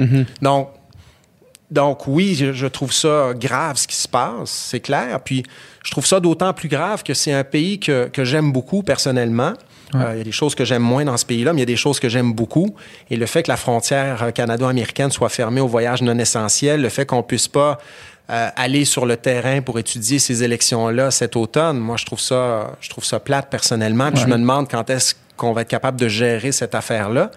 Et, et j'ai, pas l'impression qu'avec euh, que ça va être très rapide avec ce président-là pour le moment. Quand je vois l'attitude qu'il a, l'espèce de nonchalance, on n'écoute pas trop les scientifiques. Ouais. Donc là, je suis un peu plus dans le personnel, je te dirais, là, mais Ouais. j'en suis un peu là en ce moment. Un autre, euh, un autre enjeu qui est, euh, qui, j'imagine, va être ultra important aux élections euh, dans deux semaines, c'est la, les enjeux de justice sociale, ouais. qui a eu un énorme, un énorme mouvement. Puis une des raisons pourquoi Joe Biden e- explique avoir voulu euh, entrer dans la, la course présidentielle, c'était suite aux, aux manifestations à Charlottesville, Ouais. où est-ce que le président avait dit euh, qu'il y avait des, des, des bons euh, d'un deux côtés, là, tu sais, alors que c'était des gens euh, qui manifestaient euh, contre le racisme, puis carrément Des white des, supremacistes. white supremacistes, du Coca-Cola de l'autre côté, là, tu sais. Euh, ce climat-là de tension aux États-Unis est probablement euh, dans, le, le- en Occident le pire là, en ce moment. Euh, où est-ce qu'on où, est-ce que ça se situe dans les enjeux puis dans l'importance à ces élections-là? Puis quelles vont être les répercussions du vote euh, de, de, de, différentes ethnies en fait dans, Ouais. dans ce, ce, ce vote-là comparativement aux autres années pour ce qui est de l'importance de l'enjeu, là, c'est, le troisième enjeu le plus important. Fait que là, le coronavirus Ouais. après ça Tu as le coronavirus, le- la COVID-19, tu as euh, l'enjeu du leadership gouvernemental qui est lié à toutes sortes de questions, dont celle-là. Euh, mais il est, euh, il est défini comme ça dans les sondages de l'Institut Gallup. Euh, poor leadership, là, les gens sont, font référence notamment à la mauvaise gestion des affaires de la nation par le président Trump. Et les tensions raciales arrivent en troisième lieu, puis l'économie en quatrième. Donc, c'est un enjeu super important. Euh, et oui, ça brasse dans ce pays-là. Il y a eu des manifestations dans, dans les 50 États américains depuis l'assassinat de George Floyd euh, au mois de mai. Euh, quel effet ça peut avoir sur le vote? Ce qui est curieux, vous allez trouver ça curieux, je pense, c'est que Trump pourrait mieux faire auprès des électeurs afro-américains qu'en 2016. Ce sont Ah, les données, ouais? ce sont les données euh, que j'ai vues encore hier. Euh, il est à 11% d'appui au- euh, environ auprès des électeurs afro-américains en ce moment. Biden est à 84% d'appui. On pourrait penser habituellement que le candidat démocrate a 90% d'appui, 91 peut-être un peu plus. Et pour ce qui est des électeurs latino-américains, je pourrais revenir aux afro-américains par la suite, mais pour ce qui est des électeurs latino-américains, Trump est à à peu près 30% d'appui Ah auprès ouais. de cet électorat-là. On pourrait y revenir tantôt, mais euh, ouais Ça vous étonne? ben oui oui tout à fait qu'est-ce qui explique ça? Ben, pour ce qui est des, des électeurs afro-américains, ce que je dirais, c'est que le discours de Trump qui consiste à dire qu'en réduisant les impôts de tout le monde, qu'en qu'en misant sur l'économie, on peut permettre à tous les Américains d'améliorer leur existence, ça, ça trouve un certain écho auprès de- d'une petite partie des électeurs afro-américains, mais quand même. Il est à 11 mais c'est sûr qu'après ça, tout son discours sur la loi et l'ordre, euh, toutes les vies comptent au lieu de Black Lives Matter et tout ça, c'est sûr que c'est pas très, très payant. le, refus aussi de, de condamner les, les white supremacists dans Exact. les débats. Là, à répétition, il se fait poser la question, puis il est jamais capable de formuler la phrase que Exact. le monde veut l'entendre. Exact. Donc, il entretient cette espèce d'ambiguïté-là sur le mouvement QAnon aussi. Stand de- back, stand by euh, aux Proud Boys. Proud là, Boys. comme I think the, the great people. Je sais pas trop qu'est-ce qu'il a Ouais. dit, là. Ouais. Tu sais, il dit, il dit ça, puis après ça, le lendemain, il se fait, il se fait poser la question Qu'est-ce que tu penses des Proud Boys? Il fait Don't know him. C'est ça. Ça, I don't fait- know him. ça, il fait Là, ça de souvent. quoi tu parles Tu les connais clairement, là. T'es le président. T'es Mais- connais- si tu les connais pas, t'es pas qualifié pour être le président des États-Unis. Mais il, joue souvent la- sur ce, sur ce tableau-là, l'espèce d'ambiguïté. Puis sur les mouvements nationalistes blancs, il joue sur cette ambiguïté parce qu'il sait qu'il a des appuis. C'est sa Ouais, ben, exact, il a des ça. appuis en vue, Exact. en vue de l'élection du 3 novembre. Puis la campagne électorale de Trump, on dit, est une, euh, on dit, it's a, it's a base election. C'est une élection où euh, il est convaincu qu'il peut gagner, comme en 2016, grâce à Sa la base électorale. Sa base. Puis il va, il va tout faire pour maintenir ces gens-là unis en vue du 3 novembre et pour s'assurer qu'ils vont aller voter. Donc, il sait, moi je pense qu'il sait très bien qui sont les Proud Boys. Là. Ben, c'est sûr. Mais, mais au débat, il se pose la question, puis il décide de jouer la carte de l'ambiguïté en se disant si je les dénonce, je nuis à mon électorat, je nuis en fait à mes appuis auprès de ma base électorale. Euh, et le lendemain, ben, il dit ah, finalement, je les connaissais pas, je sais pas trop ce que j'ai dit, puis mais on s'en fout parce que le débat est fini, puis les gens écoutent moins ce qu'il dit le lendemain que qui regardent le débat le soir du débat. Euh, et pour ce qui est des électeurs latino-américains, ce qu'il faut retenir, c'est que c'est pas c'est pas un bloc homogène. Bon, mais je pense que vous le savez, mais euh, parmi les électeurs latino-américains, on a des on a des on a des, euh, des ressortissants cubains qui habitent Miami, qui euh, détestent le régime, le régime castriste et ce qui, a, ce qui reste de ce régime-là à Cuba, et qui appuient le Parti républicain parce que le Parti républicain est plus tough à l'égard Ouais. de ce régime-là que les démocrates. Puis plus loin d'un communisme, entre guillemets, aussi. là. Oui, exactement. Et aussi, ce qu'il faut retenir des, des électeurs latino-américains, c'est qu'il y en a beaucoup qui sont très, très pratiquants, qui sont très pratiquants, qui vont à l'église toutes les semaines et qui préfèrent les positions des républicains sur des enjeux comme euh, l'avortement, le mariage gay tout ça. Et pour ce qui est des électeurs afro-américains et latino-américains, ce qui va compter aussi, c'est leur participation électorale. Ce sont des électeurs qui ont plus de difficultés à s'inscrire sur les listes électorales euh, pour toutes sortes de raisons. Euh, tu n'as pas Internet, c'est difficile de t'inscrire sur Internet. Tu es moins fortuné, tu n'as pas de voiture, c'est plus difficile de te rendre là où tu dois te rendre pour euh, récupérer euh, la documentation nécessaire pour t'inscrire sur les listes électorales. Euh, donc, il y, a tout ça qui fait que ça, ça, ce sont des électeurs très, très importants à chaque élection, mais la participation électorale est moins forte. Et ça, ça peut jouer aussi en contexte de pandémie, là, où il y a beaucoup de votes par la poste, où il y a beaucoup de... Mais, euh, mais c'est ça, Trump a encore quand même certains appuis euh, auprès des, des Latino-Américains, c'est clair, auprès des Afro-Américains aussi. Il pourrait peut-être même faire mieux auprès de ces électeurs-là qu'en 2016. Ah ouais. On, on en parlera justement de tout ce que ça implique, l'espèce de, de, de, de vote à distance, vote par anticipation, puis, euh, puis tout ça. Mais avant, justement, j'aimerais ça qu'on revienne sur la crise, les, les tensions raciales aux États-Unis. Puis Ouais. j'ai encore l'impression que, comme, ça c'est mon opinion personnelle, mais comme pour le coronavirus, c'est une très mauvaise gestion de cette crise-là, où justement, il y a presque une non-gestion, dans le sens qu'il y a un problème, puis au lieu de tenter de le régler, on fait à peu près rien, ou même des fois, on met de l'huile sur le feu pour faire plaisir à une base. Puis, encore une fois, je trouve ça vraiment. Je trouve ça vraiment laid, cette manière de procéder-là, où est-ce que. Il y, a- une crise, puis il y a des gens qui, qui souffrent de cette crise-là, il y a des conséquences à cette crise-là, mais au lieu. Mais comme elle est probablement bonne pour lui, le fait d'avoir une crise, puis le fait de pouvoir consolider sa base en martelant la loi et l'ordre, puis ça, ben il la laisse dégénérer, tu sais, plutôt que de la régler. Je, trouve ça vraiment, je trouve que c'est comme la politique passe avant l'intérêt public, là. Je pense que ta dernière phrase est la plus importante pour comprendre ce qui se passe. Puis malheureusement, c'est sûr, on regarde ça et on se dit ça n'a pas de sens. L'affaire George Floyd, vous avez vu les images comme moi. Qui peut accepter une affaire comme ça? Qui peut accepter une affaire comme ça? Personne. C'est c'est inhumain. C'était terrible. Et des histoires comme ça, il y en a des tonnes et des tonnes et des tonnes depuis que ce pays-là existe. Et les choses ne changent pas. Quand, quand je donne euh, ma séance sur, euh, sur les, euh, disons, sur les, euh, les relations raciales dans, dans mon cours à l'UCAM, dans mes cours à l'UCAM, souvent ce que je dis, c'est que c'est une séance qui, que, que je mets presque pas à jour, malheureusement. Les statistiques sur les inégalités entre les Blancs et les Noirs, euh, les difficultés d'accès aux meilleures universités, les difficultés d'accès au, au vote et tout ça, ce sont des choses qui évoluent, qui n'évoluent presque pas, trop Ah ouais. lentement. Mais ce que tu disais est très important. Trump veut gagner. Il veut juste gagner l'élection. Il est là. C'est pas juste moi qui le dis. Il est là pour lui avant tout. Ouais. OK? Et son pari, c'était de dire qu'il pouvait, grâce à son thème sur la loi et l'ordre, faire sortir sa base électorale et peut-être, et peut-être gagner des votes dans les banlieues aux États-Unis. Parce que il y a une partie de cette élection-là qui se joue dans les banlieues. Euh, et surtout les électrices blanches des banlieues, Ouais. qui en ce moment, Il dit beaucoup dernièrement. là. Les housewives. Please love me. Genre, Please please, love love me. hein. Why don't you love me? I want to give you a Suburban big kiss. woman, please love me. Bon, puis puis il y a des gens qui le regardent et qui disent bon, il est un peu désespéré parce qu'il réalise bien qu'il a perdu des appuis auprès des électrices blanches des banlieues. Son pari, c'était quoi? C'était de dire OK, il y a une élection, je veux la gagner, cette élection-là.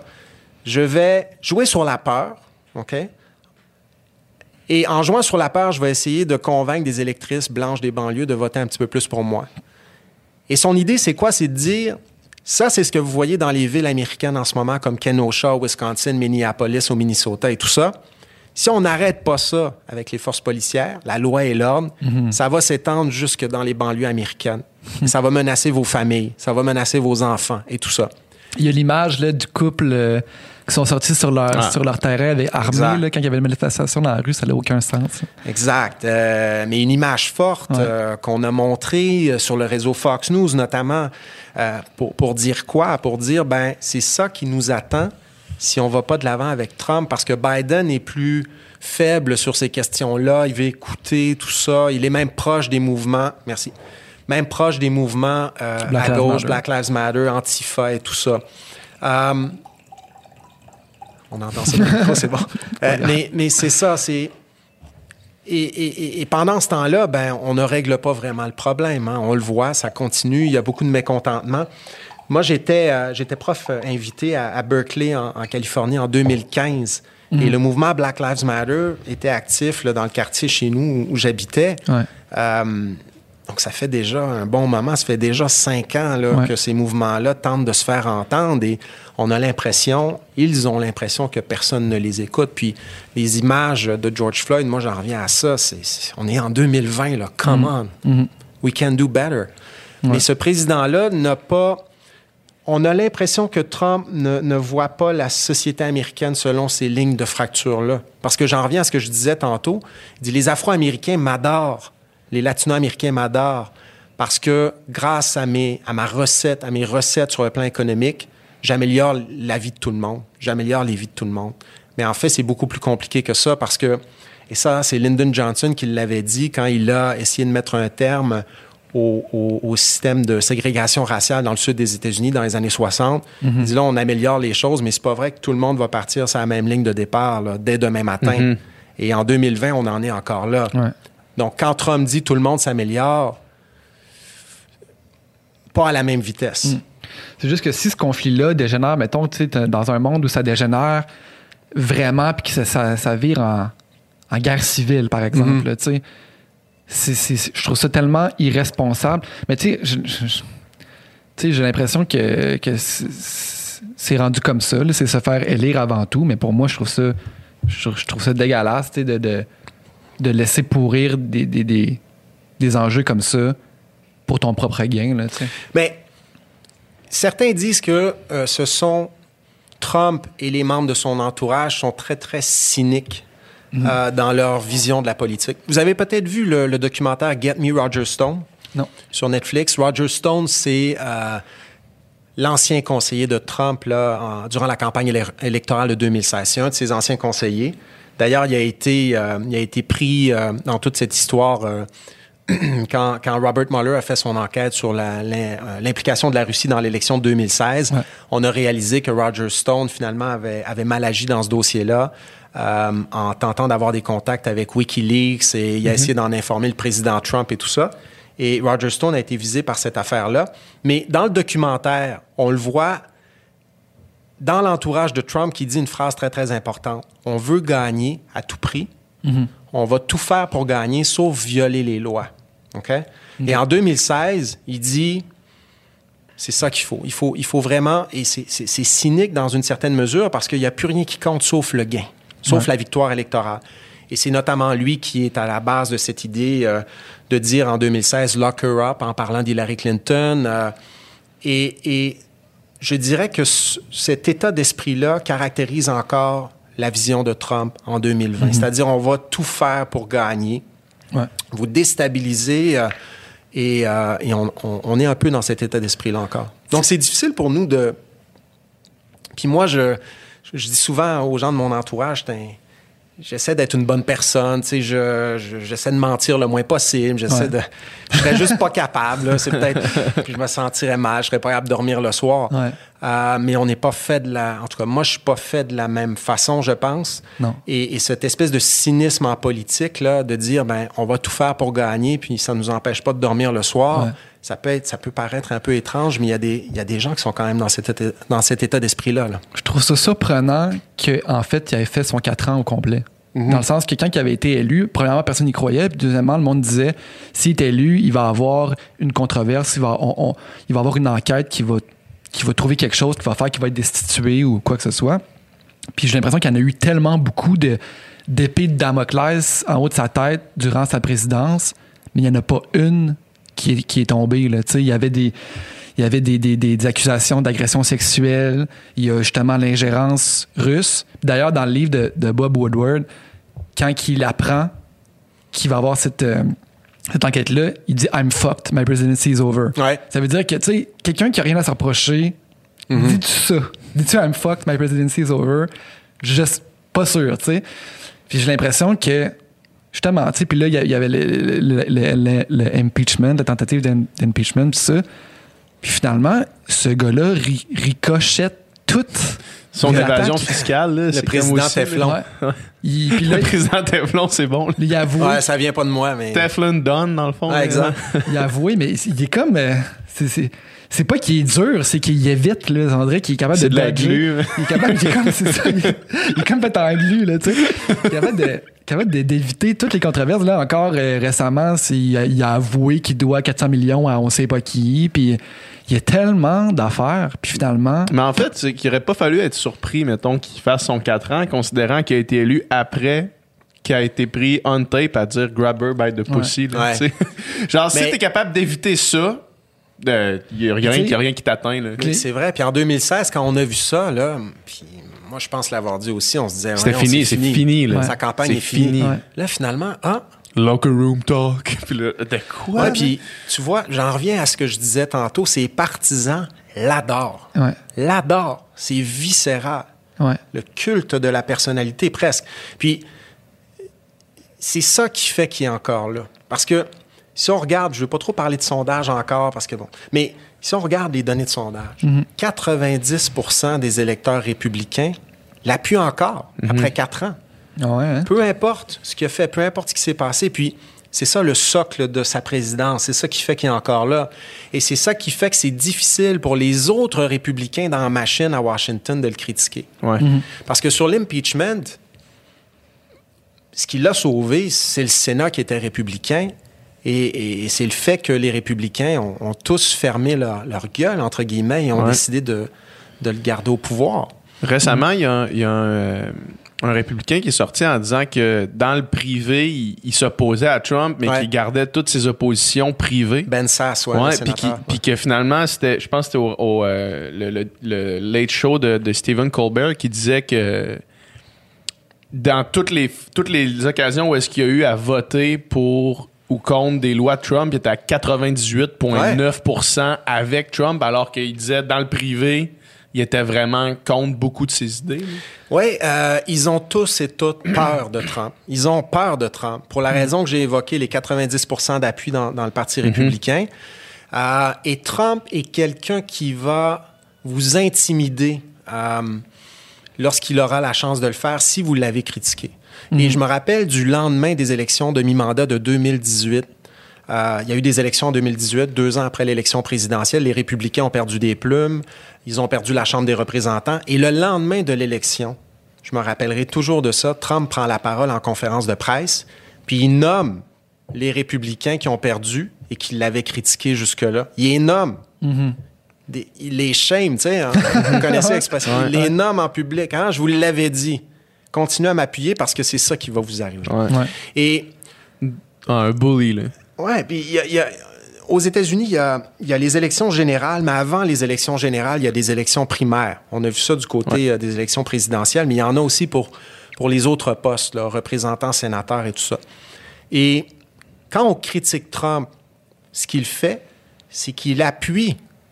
Mettons, tu es un républicain puis tu le critiques. Il va appuyer un autre républicain ou une autre républicaine pour te battre à la primaire républicaine avant même l'élection générale. Aux États-Unis, on dit uh, You don't want to be primaried. Tu veux pas te faire planter à la primaire dans ton parti avant l'élection générale. Et c'est comme ça qu'il garde, il réussit à, à, à, forcer les républicains au silence parce qu'il est très populaire auprès des électeurs. Puis il dit, au fond, si tu me critiques, tu vas manger une volée, je vais, je vais, je vais tweeter à ton propos. Je vais... Mm -hmm. Il y a toutes sortes d'exemples de, de républicains qui ont complètement changé de discours à l'égard de Trump entre 2016 et 2020. Puis un de ceux-là, c'est un de ces républicains-là, c'est Lindsey Graham, le sénateur de la Caroline du Sud, qui, en 2016, durant les primaires républicaines en vue de la présidentielle de 2016, dit si Donald Trump est élu, euh, on s'en va direct dans, dans le dallo. Euh, c'est un, je me souviens pas des mots qu'il emploie, mais il est très critique. Il dit, ça, ça, il dit presque que c'est un fou. Regardez Lindsey Graham aujourd'hui, c'est le poisson pilote de Trump. Il dit, il dit exactement ce que Trump dit, il appuie Trump à fond le train, mais c'est que Lindsey Graham a eu peur de se faire euh, ouais, ça. pointer euh, du doigt par Trump. Mais euh, là, Lindsey Graham est quand même en difficulté en vue de son élection le 3 novembre. J'ai hâte de voir ce que ça va donner. Puis même, même au sein de, de son équipe, là, mettons, les personnes qu'il a nommées secrétaire d'État, secrétaire de la Défense, il y avait un as-tu voté pour moi, puis m'as-tu appuyé, puis tu sais, s'il se rendait compte qu'il n'y avait pas un, toujours eu la, un appui à 100% de cette personne-là, était discarté. Là, la loyauté est très, très importante pour lui. Ouais. Très importante pour lui. Puis encore une fois, je pense que c'est lié à son, à son background. Tu sais, tu es à la tête d'un empire, l'empire Trump, tu t'entoures de membres de ta famille qui, qui, ont une loyauté indéfectible à ton égard. Ses enfants, bon, ont l'air de l'aimer. Je pense qu'il aime ses enfants sincèrement aussi. Il dit toujours que ses fils sont, sont géniaux. Ivanka Trump, bon. Et quand tu œuvres dans un environnement comme ça où, où on dit que tu es excellent, on dit que tu es... Et il a besoin de ça. Il mm -hmm. a besoin que les médias parlent en bien de lui. Je pense que c'est important. La loyauté est très importante pour lui. Mm -hmm. euh, et il exige ça de la part des républicains. Sauf que c'est pas un système qui est fait pour fonctionner comme ça. Il y a pas, habituellement, il n'y a pas de discipline de parti automatique dans ce système-là. Elle est plus forte, moins forte selon les périodes. Mm -hmm. Mais on a vu dans le passé des démocrates et des républicains faire front commun au Congrès pour voter contre un président démocrate ou un président républicain. Mais Trump n'accepte pas ça. OK? Il dit si vous êtes républicain, vous êtes de mon côté, ou sinon, je vous pointe ouais. du doigt, je, je, tweet à votre propos, vous allez manger une volée au prochain la, la pire, Le pire châtiment, un tweet de Trump. même, euh, même son vice-président, Mike Pence, là, je peux pas croire que quelqu'un qui est à la maison avec sa femme là, dans le privé puis qu'il y a personne qui écoute, là, qui est tant pro-Trump que ça. Là. Moi, je pense que c'est peut-être celui qui est le plus loyal envers ce président-là. C'est, il est d'une discipline euh, il n'y a jamais. C'est un de ceux. Parce qu'il y, y, a beaucoup de gens qui ont. Il est fait... capable de ne pas bouger avec une mouche sur la tête pendant deux minutes. Là. Ça, c'est une discipline clé. Là. Mais... Tu veux montrer aucun signe de faiblesse. Ah, c'est juste mais, pas bouger. Mais tu sais, lui qui est un croyant, fervent croyant, ouais. je veux dire, Donald Trump est tellement une personne immorale, tu sais, ouais. sur plein de plans, que je peux pas croire qu'il endosse ça. Ben, là, ce que je dirais, c'est que. Moi, je suis d'accord. Je, pense, je suis d'accord avec toi. Je pense que Mike Pence, c'est bon, c'est justement ses croyances religieuses font en sorte qu'il est difficile pour lui de dire que Trump est, est, est pur et, il, tout à fait il, parfait. Il s'est dit mais... ferme ta gueule, reste là, souris, fais ce qu'on te demande, puis. Ouais. L'adultère est un crime dans, dans la Bible, tu sais. Genre. C'est ça. Mais en même temps, pour ces républicains conservateurs moraux ou religieux-là, ouais ce qui est le plus important, c'est ce que je disais un peu plus tôt, la nomination des juges conservateurs dans les ouais, cours, et ça. notamment à la Cour suprême. Surtout pour l'avortement, ouais. c'est un, un, dossier tellement... Euh, Super important. Tellement important. Et au fond, ces, ces républicains euh, conservateurs moraux en viennent à dire que Trump est pas parfait, mais c'est encore mieux que n'importe quel démocrate à la Maison-Blanche. Ouais. Et il y a des gens aussi qui établissent un parallèle entre ce que Trump essaie d'incarner et un discours biblique euh, qui met l'accent sur l'idée qu'il y a des sauveurs parfois dans nos sociétés. Il y a des gens qui voient carrément un Messie en Donald Exactement. Trump. Et puis, si tu regardes le... le Messie qui joue dans Maman, j'ai raté l'avion 2, là. tu sais, ça, c'est un Messie, là. Jésus. Mais l'idée ici est de dire que la société américaine est mal en point, Elle est, elle est sur le déclin. Euh, elle est contrôlée, si on fait lien avec les théories de QAnon, par des élites politiques et économiques. Un deep state. Un deep state qui, euh, qui profite des gens depuis trop longtemps. Ouais. Il faut changer ça. Et Trump peut être vu comme cette espèce de d'outsider, oui, le messie qui va changer les choses une bonne fois pour toutes et qui, sur les questions morales, est peut-être pas parfait, mais il va, il va défendre nos intérêts pour vrai. C'est important ce que, ce que- euh, pour vrai. ce qui est vrai, en fait. Ce qui est vrai, finalement. Puis les conservateurs moraux se sont déjà ont déjà été très très déçus de présidents républicains qui avant Trump disaient qu'ils allaient défendre leurs intérêts pour vrai. OK, Ronald Reagan, mais George W. Bush aussi, qui avait dit en 2004, avant sa réélection, je souhaiterais qu'il y ait un amendement à la Constitution des États-Unis pour interdire le mariage gay partout au pays. Mais ce que les conservateurs moraux réalisaient, c'est que il y a beaucoup de républicains qui disaient ce genre de choses en campagne électorale pour gagner l'élection, mais après ça, c'était fini, il ne se passait rien. Avec Trump, il l'a dit en campagne électorale, puis il l'a fait. Notamment les trois juges à la Cour suprême qui sont très, très, très conservateurs sur ces questions-là. Et si vous regardez le, le vote évangélique, qui est un, un des votes importants parmi euh, les votes euh, des électeurs euh, de la droite chrétienne, là, si je peux m'exprimer ainsi, c'est ce qu'on constate, c'est que le vote, le vote évangélique est encore au rendez-vous. Les protestants évangéliques vont voter massivement pour Trump encore, même si Stormy Daniels, même si, même si tout ça, parce que Même si la liste est longue. mais oui, parce qu'on on- on est prêt à faire ces compromis-là momentanément, Ouais. pendant un petit, un petit moment peut-être, parce qu'on sait que les, les changements vont être plus de longue haleine. Exactement, puis pour longtemps. Ouais, ouais. C'est quand même surréel de penser. Puis Ben Shapiro, dont on parlait tantôt, dit entre autres. Il dit, moi, Trump, je le trouve complètement... Il l'a dit encore dans son balado récemment, il dit, je comprends pas sa stratégie électorale, c'est complètement ridicule. Mais il dit, souvent, j'ai voté pour lui, je vais probablement voter pour lui encore à cause de Ouais. ça. Parce que ça, c'est le plus... Ouais. sont les enjeux les plus importants pour moi. Ouais. C'est certainement pas Elizabeth Warren, Bernie Sanders ou Joe Biden qui auraient fait mieux que Trump là-dessus, Euh, à mes yeux. quelque chose Aux yeux de Ben Shapiro, c'est pas moi qui le dis. Non. ouais, c'est ça, c'est pas tes yeux à toi. Mais je voulais juste continuer là-dessus. C'est quand même. euh, C'est quand même fou l'idée que tu sais de dire je vais mettre des bâtons dans les roues, mariage gay ou l'avortement, ça soit un argument pour gagner une élection. là. Mhm. on- c'est là qu'on se rend compte qu'on vit pas dans le même pays là, qu'aux États-Unis. Oui, puis il y a, y y une dynamique électorale, puis il y, a des- il y a des électorats qui votent plus que d'autres. Ouais. Parce que, on parlait de Bernie Sanders tantôt. On est allé sur le terrain avec l'équipe en, en 2018, puis en 2020, au début des primaires, juste avant la pandémie. puis on a interagi avec toutes les équipes de campagne démocrates. Tous les partisans de Bernie Sanders, Amy Klobuchar, Pete Buttigieg, Joe Biden. J'ai parlé à Joe Biden au New Hampshire en février dernier. J'ai jasé un petit peu avec lui. On a parlé avec leurs équipes. Et c'est vrai que Bernie Sanders suscite l'enthousiasme de beaucoup, beaucoup, beaucoup de jeunes électeurs qui sont complètement écœurés de ce système-là, qui ont vécu, avec la crise économique qu'on vit en ce moment, deux crises économiques, si tu inclus celle de 2000, 2000, euh, 2007, 2008, 2009. Là. Tu sais, ça commence mal en maudit. Ouais. Là. Ouais. Tu sais, Caroline, puis tu as une dette étudiante de 150 000 puis là, tu as le choix entre Joe Biden puis Donald Trump. Donc, c'est vrai que Bernie euh, suscite beaucoup, beaucoup d'enthousiasme auprès des jeunes électeurs. Malheureusement, ce qui est plate, c'est que les jeunes électeurs sont, sont les électeurs qui votent pas toujours beaucoup aux élections. c'est un électorat qui est peut-être un peu moins fiable, Mm-hmm. puis je sais pas si c'est le bon mot, mais que l'électorat évangélique dont je, dont Ouais. je parlais tantôt. Donc, pourquoi il gagne, Trump, euh, c'est qu'il est capable de, de mobiliser, entre autres, des électorats qui sont pas représentatifs nécessairement des valeurs de l'ensemble de la société, mais qui sont très, très motivés Ouais. à aller voter et qui votent le jour de l'élection. C'est pour ça que je te posais la question tantôt.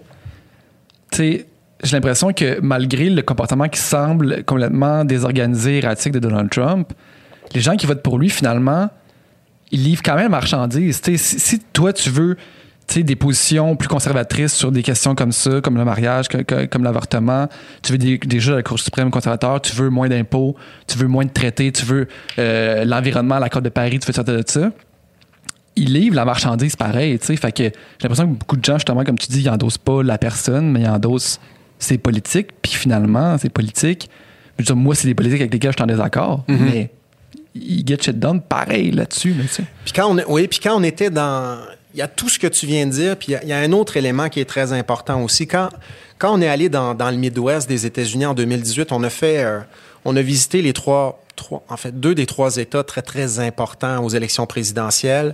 Euh, ben, on a visité, en fait, le, le, le Minnesota. On est allé. Trois États. On est allé au Minnesota, au Wisconsin, puis, euh, euh, excuse-moi, au Michigan. Euh, et quand tu regardes la carte électorale de 2016, Trump a surpris tout le monde en gagnant au Wisconsin, au Michigan, puis en Pennsylvanie. Puis quand on était là-bas, tu sais, c'est- je sais pas si vous êtes allé, mais c'est un, c'est une région américaine très très intéressante, super le fun, mais sur le déclin. Sur le déclin parce que les emplois manufacturiers, euh, l'industrie de l'automobile dans, dans le coin de Détroit et tout ça, c'est- très difficile depuis, depuis un certain nombre d'années, depuis quelques décennies. Et ce sont des gens qui attendent quelque chose depuis longtemps. Hein? Un, un candidat président, présidentiel qui va dire Je suis là pour vous, puis on va essayer de changer les choses pour vous, pour vrai cette fois-ci. J'en reviens à ça pour vrai. Et Trump, en 2016, a dit ça. A dit là, là, c'en est assez. On va essayer de relancer ces villes-là, essayer de relancer ces États-là sur le plan économique. Mais ça, c'est peut-être la promesse qui a moins, moins tenu, en fait, Ben, qui a moins fonctionné. Il a essayé avec euh, les nouveaux accords de commerce, la CEUM pour les fermiers du Wisconsin, Ouais. les tarifs sur l'acier et l'aluminium à l'égard de la Chine et du Canada en disant on va essayer de relancer euh, l'industrie de l'acier. C'est important au Minnesota, les mines là-bas, c'est important au Kentucky. Et les gens aujourd'hui, si vous parlez à ces personnes-là, il y a beaucoup de gens qui vous disent effectivement, ma vie n'a pas changé du tout au tout en quatre ans. But at least he tries.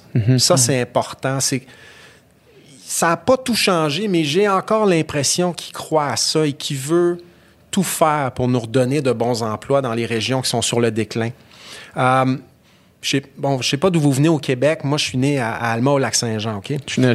T'es né à Chicoutimi? Bon, tu sais que l'industrie de l'aluminium est très importante dans la région, puis il y a beaucoup de villes, dont Alma, qui sont des villes qui dépendent beaucoup d'une industrie ou deux industries. Si ça, ça tombe, après, je sais pas ce qui reste. Ouais. Dans le Midwest, il y a beaucoup de villes et de coins comme ça, où les politiciens se succèdent et, et ne font rien pour essayer de sauver la vie de ces gens-là sur le plan économique. Et, et Trump a été le, le premier, je dirais, depuis quelques décennies, à, à les convaincre qu'ils pouvaient faire les À choses les mentionner au moins dans, Ouais. son, dans Ouais. son programme. Exact. Je suis là pour vous. Et simple- le, le simple fait de dire ça euh, et de le dire, de le répéter, puis de à chaque fois qu'il y va, il dit bon, les fermiers du Wisconsin, les, il les mentionne euh, chaque fois qu'il prend la parole dans ces États-là. Déjà, c'est un peu plus que ce que d'autres ont fait avant. Ouais. Euh, même. Puis Biden va essayer de faire la même chose, mais, ça. mais je pense que. Puis Bernie Sanders disait la même maudite affaire que Trump. C'est-à-dire, faut aider les travailleurs dans ces secteurs en déclin, les maudits accords de commerce, euh, tout ça. Euh, et, et son discours pognait quand même au Midwest, là, M. Sanders. Ouais. Euh, on le voyait. Si on, si on parle un peu de, de, de Bernie Sanders, justement, puis de, de sa campagne, moi, je- quand je suivais un petit peu ça, les, les, euh, l'élection démocrate, en fait, puis il semblait être en, en bonne augure pour, être, pour gagner, ou du moins être compétitif. Puis euh, il y a eu un switch à un moment donné.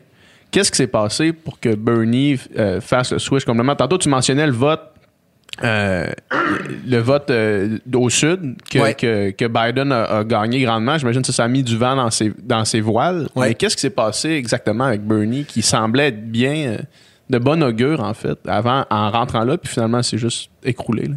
Ben, il y a deux, trois affaires. Il y a, il y a le vote afro-américain, je pense que c'est important. Bernie, Bernie Sanders a, a- a pas, a pas travaillé, a, a peut-être pas assez travaillé de ce côté-là. Euh, c'est un sénateur du Vermont, de la Nouvelle-Angleterre. Il est très connu dans, dans le Midwest, très connu dans plusieurs États euh, américains. Mais il a peut-être moins développé euh, ses liens dans les États du Sud qui deviennent importants, surtout la Caroline du Sud, à un certain moment dans la séquence des primaires. Ouais. Donc, quand on est arrivé en Caroline du Sud, on l'a vu, Bernie Sanders a, a- a eu beaucoup de difficultés à courtiser cet électorat-là, qui s'est tourné plutôt vers Joe Biden.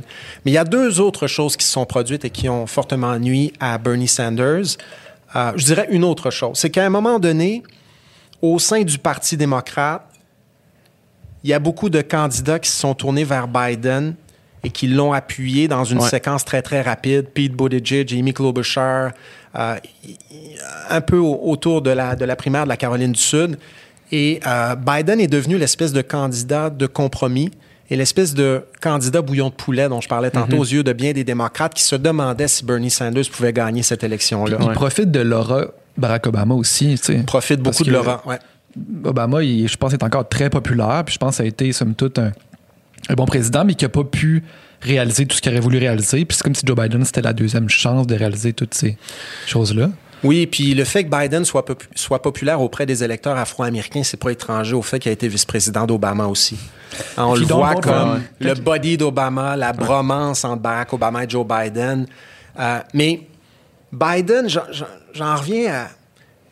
Ça fait une quarantaine d'années qu'il est en politique. Ouais. Euh, comme je disais tantôt, je, quand je l'ai rencontré au New Hampshire, euh, j'ai pu vérifier une chose qu'on dit souvent à propos de Joe Biden. Joe Biden, c'est toi qui le disais tantôt, c'est pas le, le politicien le plus charismatique. Euh, quand tu écoutes un discours, bon, il lit, il lit le texte sur le téléprompteur, bon, ça va, mais mais c'est pas le discours qui est important avec Joe Biden, c'est ce qui se passe après le discours. Et ce sont des choses que les gens ne voient pas nécessairement à la télévision. Quand on l'a vu à Manchester, au New Hampshire, j'étais là, Biden était euh, à peu près où, où vous êtes, peut-être au livre derrière vous. Donc, j'entends le discours, j'écoute le discours une vingtaine de minutes. Après ça, ben, les caméras ferment. Mais Biden passe une heure et demie, deux heures dans la salle à serrer la main de tout le monde. Tout le monde, un par un, pose des questions. Qui êtes-vous? D'où venez-vous? Pourquoi êtes-vous ici? Et quand on dit que c'est un- une bonne personne, je sais qu'on met beaucoup l'accent là-dessus en vue de 2020, puis il y a des- il y, a des gens qui disent Ouais, ouais, on exagère un peu. Oui, on exagère toujours un peu en campagne électorale, mais il le fait, ça. La poignée de main, euh, tout ça. Il y a des gens qui disaient que ça s'approchait un peu trop des, euh, des électrices parfois, un politicien tactile. Mais, mais, Ce qu'on appelle un politicien tactile. mais il serre des mains, il, Ouais. Il passe du temps avec ça a chacun, encore un bon impact, ça, même en 2020, avec l'ère des réseaux sociaux. Puis, euh, Ça, ça a un certain impact auprès de euh, auprès des gens qui sont en détresse en ce moment. Il y a beaucoup de gens en détresse dans ce pays-là, il faut pas l'oublier. On parlait des Afro-Américains tout à l'heure euh, qui manifestent après l'assassinat de George Floyd, euh, des gens du Midwest euh, qui, euh, qui avaient une job où ils gagnaient 100 000 par année il y a 20 ans et qui aujourd'hui ont quatre jobs et ils gagnent 40 000 par année ou 25 000 par année. Il y, a, il y a beaucoup de détresse dans ce pays-là. Et le simple fait de, de rencontrer un candidat qui prend une minute pour te parler, moi, je pense que ça peut faire la différence. Et Et je c'est sûr l'ai. que ton vote, là, si ça la main puis il est gentil avec toi, c'est sûr que ton Il vote. est très bon là-dedans C'est et il le fait pendant. fait qu'il faut, il faut juste serrer la main de comme des millions de personnes. c'est là, c'est sûr qu'à l'heure, à l'heure de la COVID-19, c'est un peu plus Ouais, c'est compliqué. Ouais. Mais Biden a fait la politique comme ça pendant plusieurs décennies et ça lui a permis, entre autres, pas juste ça, mais de bâtir la coalition d'électeurs dont je parlais tantôt, d'électrices dont je parlais tantôt. Et il est venu me voir à un moment donné, puis je dis, Monsieur Biden, euh, je je suis canadien, là, je suis aurez pas mon professeur. en fait, je suis pas important pour vous, donc euh, je comprendrais tout à fait si vous n'avez pas le temps de me parler. Il dit non, non, je veux quand même prendre le temps de te parler. Puis pour la petite histoire, euh, dans ma thèse de doctorat, il y a, il y a un 70 pages sur Joe Biden. J'ai publié ma thèse en... En fait, j'ai terminé ma thèse en 2008. C'était avant qu'il soit vice-président. euh, Puis bon, Ah ouais, OK. et, et c'était sur son rôle au Sénat euh, sur les questions de politique étrangère. J'étudiais quatre sénateurs, dont Joe Biden. Puis il dit Pourquoi êtes-vous là? Je dis Ben, on étudie les élections. Je suis avec euh, des chercheurs de mon centre de recherche et tout ça. Puis j'ai dit ah, Je suis content de vous rencontrer parce qu'il y a un 80 pages de ma thèse euh, sur votre euh, parcours au Sénat. Ah ouais. What? Ah ouais, tout ça. Là, il m'en parle, mais je dis, shoot, là, je suis en train de prendre le temps de, Ouais. de Ouais. gens qui ont probablement plus besoin que moi de lui parler. Mais il a quand même pris un, un deux, trois minutes pour que je lui raconte cette affaire-là. Et puis, il dit à son directeur de campagne, peux-tu prendre le courriel de, de Frédéric? Euh, J'aimerais ça euh, lire sa thèse. Ah ouais. Je dis, ben, t'es en français, monsieur le vice-président. Il dit, Ah, je, lis- je lis le français. Il dit, envoie ta thèse, puis euh, je vais te revenir là-dessus. Il m'est pas revenu là-dessus, OK? Euh, Il a pas ça, me, tenu sa promesse. ça me dérange pas s'il me revient pas là-dessus, mais, mais c'était Il t'en intéressant. revient là-dessus en ce moment, là, genre. Il n'y a pas le temps. Il, est en- il vole d'une- place à une place, puis il te revient là-dessus, là. là.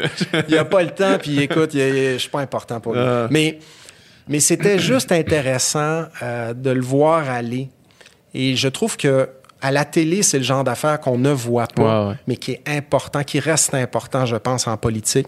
Et j'ai vu Bernie Sanders en Iowa, j'ai vu Elizabeth Warren, au- on les a tous vus. Et Biden est celui qui, euh, de tous les démocrates que j'ai vus et de tous les candidats que j'ai vus, républicains et démocrates, est celui qui fait le plus ça.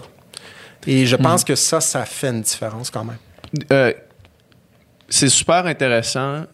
Puis ça nous fait un excellent pivot pour commencer, pour parler de Joe Biden dans le, le temps qui nous reste. là. Ben oui.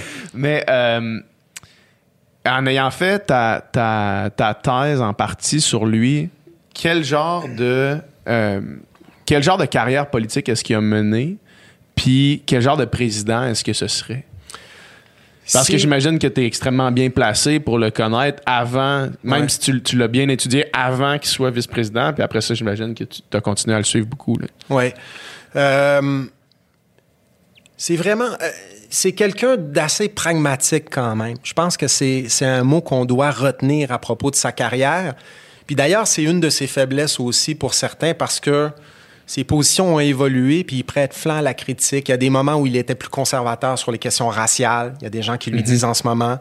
Euh, là, il est, il est devenu plus progressiste sur ces questions-là, mais je dirais qu'en 40 ans de carrière. Tu as le temps de changer ton t'as le opinion. temps de changer là. d'avis. Si tu changes pas ton, ton avis, tu es un peu. C'est que les fous qui changent pas d'idée. Exact, mais Comme on dit. Mais si j'en reviens à ma, ma description de la société Ouais. américaine de tantôt, tu es soit canadien, soit nordique, le fait d'avoir un candidat qui a changé d'idée en carrière, ça peut, ça peut être une faiblesse parce que les gens peuvent dire Ah, ça c'était mauvais dans le passé, ça c'était mauvais. Mais, mais c'est quelqu'un d'assez pragmatique, quelqu'un quelqu'un qui, justement, c'est pas, c'est pas. Le fait que Bernie Sanders décide de l'appuyer cette année, alors que c'était plus difficile avec Mme Clinton en 2016, n'est pas étrange. En fait, le fait qu'il soit pragmatique, M. Biden euh, explique ça en partie. C'est sûr qu'on veut battre Trump aussi, mais Biden, durant les primaires, a tout de suite tendu la main à Bernie Sanders et à ses partisans en disant on va former des, on va former des comités, puis on va rédiger euh, la plateforme électorale du Parti démocrate ensemble. Donc, si vous regardez la plateforme du Parti démocrate, ce que vous constatez, c'est que c'est probablement ou c'est peut-être la plateforme électorale la plus à gauche de, de l'histoire récente de ce parti-là. Il y a beaucoup d'idées dans le programme électoral de Biden qui sont carrément inspirées de, de Bernie Sanders. OK? Euh, on accorde une grande importance aux questions environnementales. Ouais. On veut euh, augmenter les impôts des plus riches. sur les riches. D'ailleurs, ça peut lui nuire en ce moment parce qu'il y a beaucoup de gens qui sont allergiques aux augmentations d'impôts aux États-Unis. Mais quand même, Biden dit on doit augmenter les impôts des plus riches, les gens qui gagnent plus de 400 000 par année, euh, les impôts des entreprises. Ch- Chose auquel Trump drôle, fait hein? juste dire. Trump fait juste dire tout le temps il veut augmenter vos impôts, il veut augmenter vos impôts, genre. Will you shut up, man? c'est pas ça que je veux faire. Ça me paraît raisonnable, là, augmenter les impôts pour les gens de 400 000 et plus. C'est drôle, on dit, les, si on dit les plus riches, puis on part à 400 000, c'est quand même... Genre, c'est vraiment les plus riches.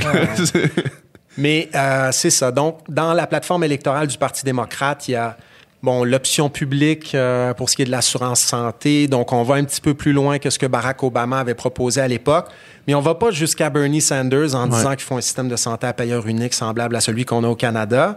Mais quand même, la plateforme électorale est, est très à gauche et c'est, c'est quelqu'un qui a qui, au stade de sa carrière, euh, va, va essayer de jouer le rôle de, de rassembleur, va, va- n'hésitera pas à déléguer aussi hein, à, à des gens qui, au sein de son administration, voudraient tenter d'aller de l'avant avec une politique très, très à gauche sur un enjeu. D'ailleurs, ce serait intéressant de voir si Bernie Sanders aura un poste au sein d'une administration Biden. C'est pas impossible. Euh, et je pense que ce sera un peu une, une espèce de, s'il est élu, bien sûr, une espèce de, d'administration de, de coalition où Biden est, est rassembleur et confie à certains membres de son administration de grandes responsabilités. Sur les questions environnementales, tu veux te gâter, tiens, pars avec le dossier, puis euh, va essayer de convaincre le Congrès d'aller de l'avant avec de grandes réformes sur ce plan-là. Ça me dérange pas. Je pense que c'est un peu l'attitude de Biden. Donc, si avec Trump, on a un gouvernement d'une personne, ou en fait une administration d'une personne, avec Biden, on aurait une administration d'équipe. C'est vraiment le teamwork, c'est comme ça qu'on le conçoit.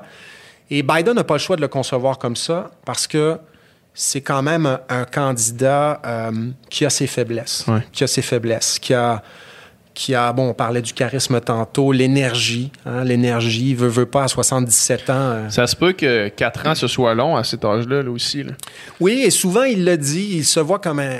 s'il est élu le- un président de transition Ouais. vers autre chose. Et c'est là où les, les jeunes du Parti démocrate, dont on a parlé tantôt, là, pourraient, je pense, dès la prochaine élection, euh, Prendre une place plus importante. prendre une place plus importante. Kamala Harris, sa colistière aussi, représente l'avenir du parti. Il ne serait pas étonnant de la voir se présenter à nouveau euh, la prochaine fois. Et, et c'est un peu ça. L'histoire des partis euh, ressemble un peu à ça des fois. On, on sent qu'on est proche d'une transformation majeure au sein du Parti démocrate, mais c'est comme si on n'était Mais pas ça, tout à fait ça prend l'élément transiteur qui se trouve à être de quoi de plus neutre, plus générique, plus, euh, Ouais. plus cookie, euh, cookie cutter, là, dans le fond. Puis surtout dans le contexte actuel, les démocrates ont vraiment peur de l'échapper. Honnêtement, Ouais. ils avaient peur de l'échapper. Ils ont encore peur de l'échapper. Il y, a, il y a une expression en ce moment dont on parle beaucoup, euh, c'est le, euh, le syndrome post-traumatique de 2016. Ouais. Les démocrates l'ont échappé en Pensaient 2016. qu'ils l'avaient, puis ils l'ont pensaient qu'ils l'avaient. Ouais. Puis là, ils veulent pas l'échapper parce que quatre autres années de Trump. Ouais. Donc, j'en reviens à Biden. C'est pas un candidat parfait, mais il y a beaucoup de gens au sein du parti qui avaient l'impression que Bernie Sanders était un petit peu trop révolutionnaire pour, Parce pour, que ça prenait, là. pour ce que ça prend en ce moment-ci, c'est-à-dire juste reprendre la Maison-Blanche en jouant, en jouant safe, finalement. Puis dans cette reprise de la Maison Blanche là, ça m'amène à parler à, te parler d'autres choses que, que je voulais qu'on parle aujourd'hui. Qu'est-ce que tu parlais tout à l'heure que depuis le début de sa présidence, Trump essaie d'étirer les limites de la démocratie? Euh, puis ça fait moi ça fait ça, ça doit faire deux ans que c'est clair comme de l'eau de roche que ce qu'il essaie de faire, c'est de planifier une délégitimisation des élections. à, à chaque étape, il glissait un mot là, un mot là, un mot là pour dé- euh, délégitimiser le processus d'élection. Qu'est-ce que tu penses? Euh, en fait, la question, c'est plus qu'est-ce que comment t'entrevois les élections, comment t'entrevois un résultat serré, puis ce qui va s'en suivre. On en, on en parle souvent de est-ce que tu es prêt à laisser le pouvoir, une transition de pouvoir euh, cl- tu sais, euh, normale puis légitime, puis il a jamais répondu à ça, il a toujours dit que ça, genre, we'll see. Mais, see, tu sais, ben we'll see quoi? C'est, comment, tu, comment tu vois ça? Est-ce que tu crois que réellement, il y a un danger pour la démocratie dans les deux prochaines semaines? Euh, je pense que oui, je pense qu'il ne faut pas sous-estimer ce risque-là. Je pense que Trump pourrait être tenté d'entretenir l'ambiguïté pendant après l'élection, le soir de l'élection, après l'élection, et pendant la période de transition aussi, qui mène à l'arrivée de la prochaine administration euh, au pouvoir. Ça, ça se trouve à être quand? C'est le février? 20 janvier. En 20 janvier. Donc, entre le 3 novembre et le 20 janvier, Il y a du temps. il y a du temps. Et, et ce que Trump va faire va beaucoup dépendre, euh, je dirais, euh, de la clarté avec laquelle les gens votent Biden le 3 novembre. Est-ce que ce résultat-là est clair ou pas? C'est-tu serré ou pas, en gros? Et euh, ce qui est encore plus compliqué cette fois-ci, c'est que, étant donné la pandémie, les États ont, ont- ont permis. euh, il y a plus d'États qui ont permis le vote par correspondance, le vote Ouais. par la poste. Et il y a des États qui acceptent de compter des votes après le 3 novembre. OK? Et beaucoup d'États clés de l'élection. La Pennsylvanie en est un, l'Ohio en est un. Il y a des États qui vont compter des votes jusqu'à deux semaines. Fait qu'on va pas se coucher le 6 en disant on sait c'est qui le président. là. Euh, le, ouais, Le trois? Le, Le 3, trois, ouais, excuse-moi. ouais. Mais ça se peut que le 6, on ne le sache pas Ouais, encore. ouais. Et C'est pour ça que j'allais dire, Ouais, ouais. t'es pas tout à fait dans l'erreur de penser que c'est possible. Euh, je dirais que le 3, vous allez regarder la soirée électorale. C'est sûr que oui, c'est sûr. Euh, le 3 novembre, On sait pas encore sur quelle chaîne parce qu'on veut quelque chose d'impartial. ouais, c'est ça. Euh, le 3 novembre, je vous dirais, la Floride est un État à surveiller. Mhm. C'est toujours un État clé de l'élection, mais c'est un des États qui n'accepte pas de compter des votes après, le 3 OK. novembre. Le Il- problème, c'est que c'est tout le temps serré. Donc, on ne le saura peut-être pas le 3 novembre, mais ça se peut qu'on le sache avant minuit. OK? Et Trump, Biden semblait quand même beaucoup en avance dans les polls en Floride. oui, ça s'est resserré un petit peu là, au cours des dernières semaines. Ils sont. Biden a peut-être un deux points d'avance en Floride en ce moment. Deux, trois. C'est un État aussi que depuis plusieurs années, c'est l'État qui détermine le. C'est que- souvent- Que, que, que la Floride décide, finalement, ça, ça, ça finit par être C'est un. État toujours important. C'est l'État qui avait fait la différence en 2000, notamment quand il y a eu le recomptage euh, dans la dans l'élection opposant W. Bush à Gore. Donc, c'est l'État qui avait fait scandale à ce moment-là. Mais si on sait que Biden gagne la, Floride le 3 novembre, avant minuit, on ne saura pas on saura peut-être pas qui a gagné en Pennsylvanie. On saura peut-être pas qui a gagné en Ohio si on, si on tient pour acquis qu'on va compter des votes après le 3 novembre. Mais Trump a vraiment besoin de la Floride pour gagner l'élection. S'il perd la Floride le 3, il y a déjà des, analystes qui vont dire It's going to be difficult, blablabla. Et il y a peut-être à ce moment-là et dans les jours qui vont suivre des, des républicains qui vont commencer à dire Monsieur Trump, là, c'est assez. OK? On a, OK, s'il on- parle la Floride, ça se peut qu'il y en ait qui. de, de- de son propre parti qui fasse là. c'est assez. Le- la Floride, l'Arizona, euh, je pense que Trump a besoin de la Floride et de l'Arizona pour gagner. En fait, il doit gagner la Floride, l'Ohio, la Georgie, l'Iowa, euh, la deuxième circonscription du Maine, la Caroline du Nord. Ça, ce sont, j'en oublie peut-être, mais déjà les États que je vous ai nommés, là, c'est très, très serré entre les deux. Et Biden est en avance dans peut-être la moitié de ces États-là où c'est très, très serré, en tout cas. Donc, si Trump, on le voit le soir de l'élection, est en difficulté dans ces États-là et perd la Floride, ça devient très difficile pour lui de gagner l'élection. Ouais. Euh, et si c'est pas serré pantoute, parce qu'il y a des gens qui disent ça peut être serré, mais il y a aussi des pronostiqueurs qui disent ça se peut que ce soit un landslide démocrate aussi. C'est-à-dire Ah un ouais. raz-de-marée démocrate parce que il y a eu beaucoup, beaucoup de votes par anticipation, six fois plus qu'à l'habitude. Ah ouais. Ouais. Il y a beaucoup de votes euh, parmi ces votes-là qui sont des votes acquis à Biden. Donc, ça, c'est déjà dans la banque. C'est sûr, sûr, sûr. Déjà en caisse. À la base, je pense que plus le, plus le taux de participation est élevé, plus l'avantage est démocrate. Euh, oui, euh, oui, parce que si le taux de participation est très, très, très élevé, ce que ça veut dire, c'est que les électeurs issus des minorités ethnoculturelles ont réussi à s'inscrire un petit peu plus sur les Ouais. listes électorales et tout ça. La game de Trump, c'est de faire sortir son vote aussi, Ouais. qui va sortir fort en principe d'ici le 3 novembre, mais surtout le 3 novembre. Et là, je vous dirais ceci euh, le 3 novembre. Quand vous allez regarder la soirée électorale, euh, faut faire attention parce que les votes par correspondance dans certains États auront été euh, dépouillés. En fait, on les aura comptés en- avant le 3 novembre. Et les résultats qu'on va avoir tôt en soirée dans Ça plusieurs va, États, être, ça va être beaucoup démocrate. Beaucoup après ça, les démocrate. républicains vont revenir. après ça, on va compter les votes qui ont été euh, enregistrés le jour du vote, puis ça, ça va être un petit peu plus républicain. Donc, le soir du 3 novembre, si à, à 8 h Faut attendre le dernier call, là. Biden va gagner, il faut faire attention, ça, va, ça peut se stabiliser dans l'autre sens, en fait, aller dans l'autre sens durant la soirée. Mais c'est ça qui est problématique, c'est qu'il y a plusieurs États clés où ça risque d'être serré et où il va falloir attendre qu'on ait compté tous les votes après le 3 novembre, peut-être 3-4 jours après, une semaine après, deux semaines après, euh, pour savoir qui a gagné, si c'est serré. Et c'est là où, ce que tu disais tantôt, là, là, Trump fait quoi dans ce contexte-là? Ben, on- Si c'est un landslide, j'entrevois pas de problème. Corrige-moi si je me trompe, mais si c'est un vote serré qui va démocrate, j'ai j'ai comme pas un bon là, feeling. surtout s'il se met à contester, exiger des, exiger des recomptages, tout ça, là, on Ouais. n'en sortira pas. Là.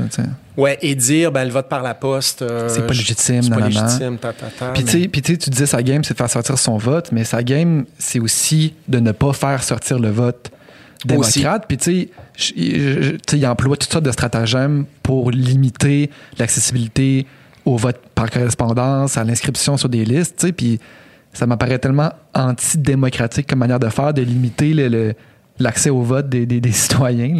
J'en reviens à ce que je disais tantôt, le fameux cynisme là, dont, dont je Mhm. parlais. Ils vont tout faire pour gagner. Ils vont tout faire pour gagner.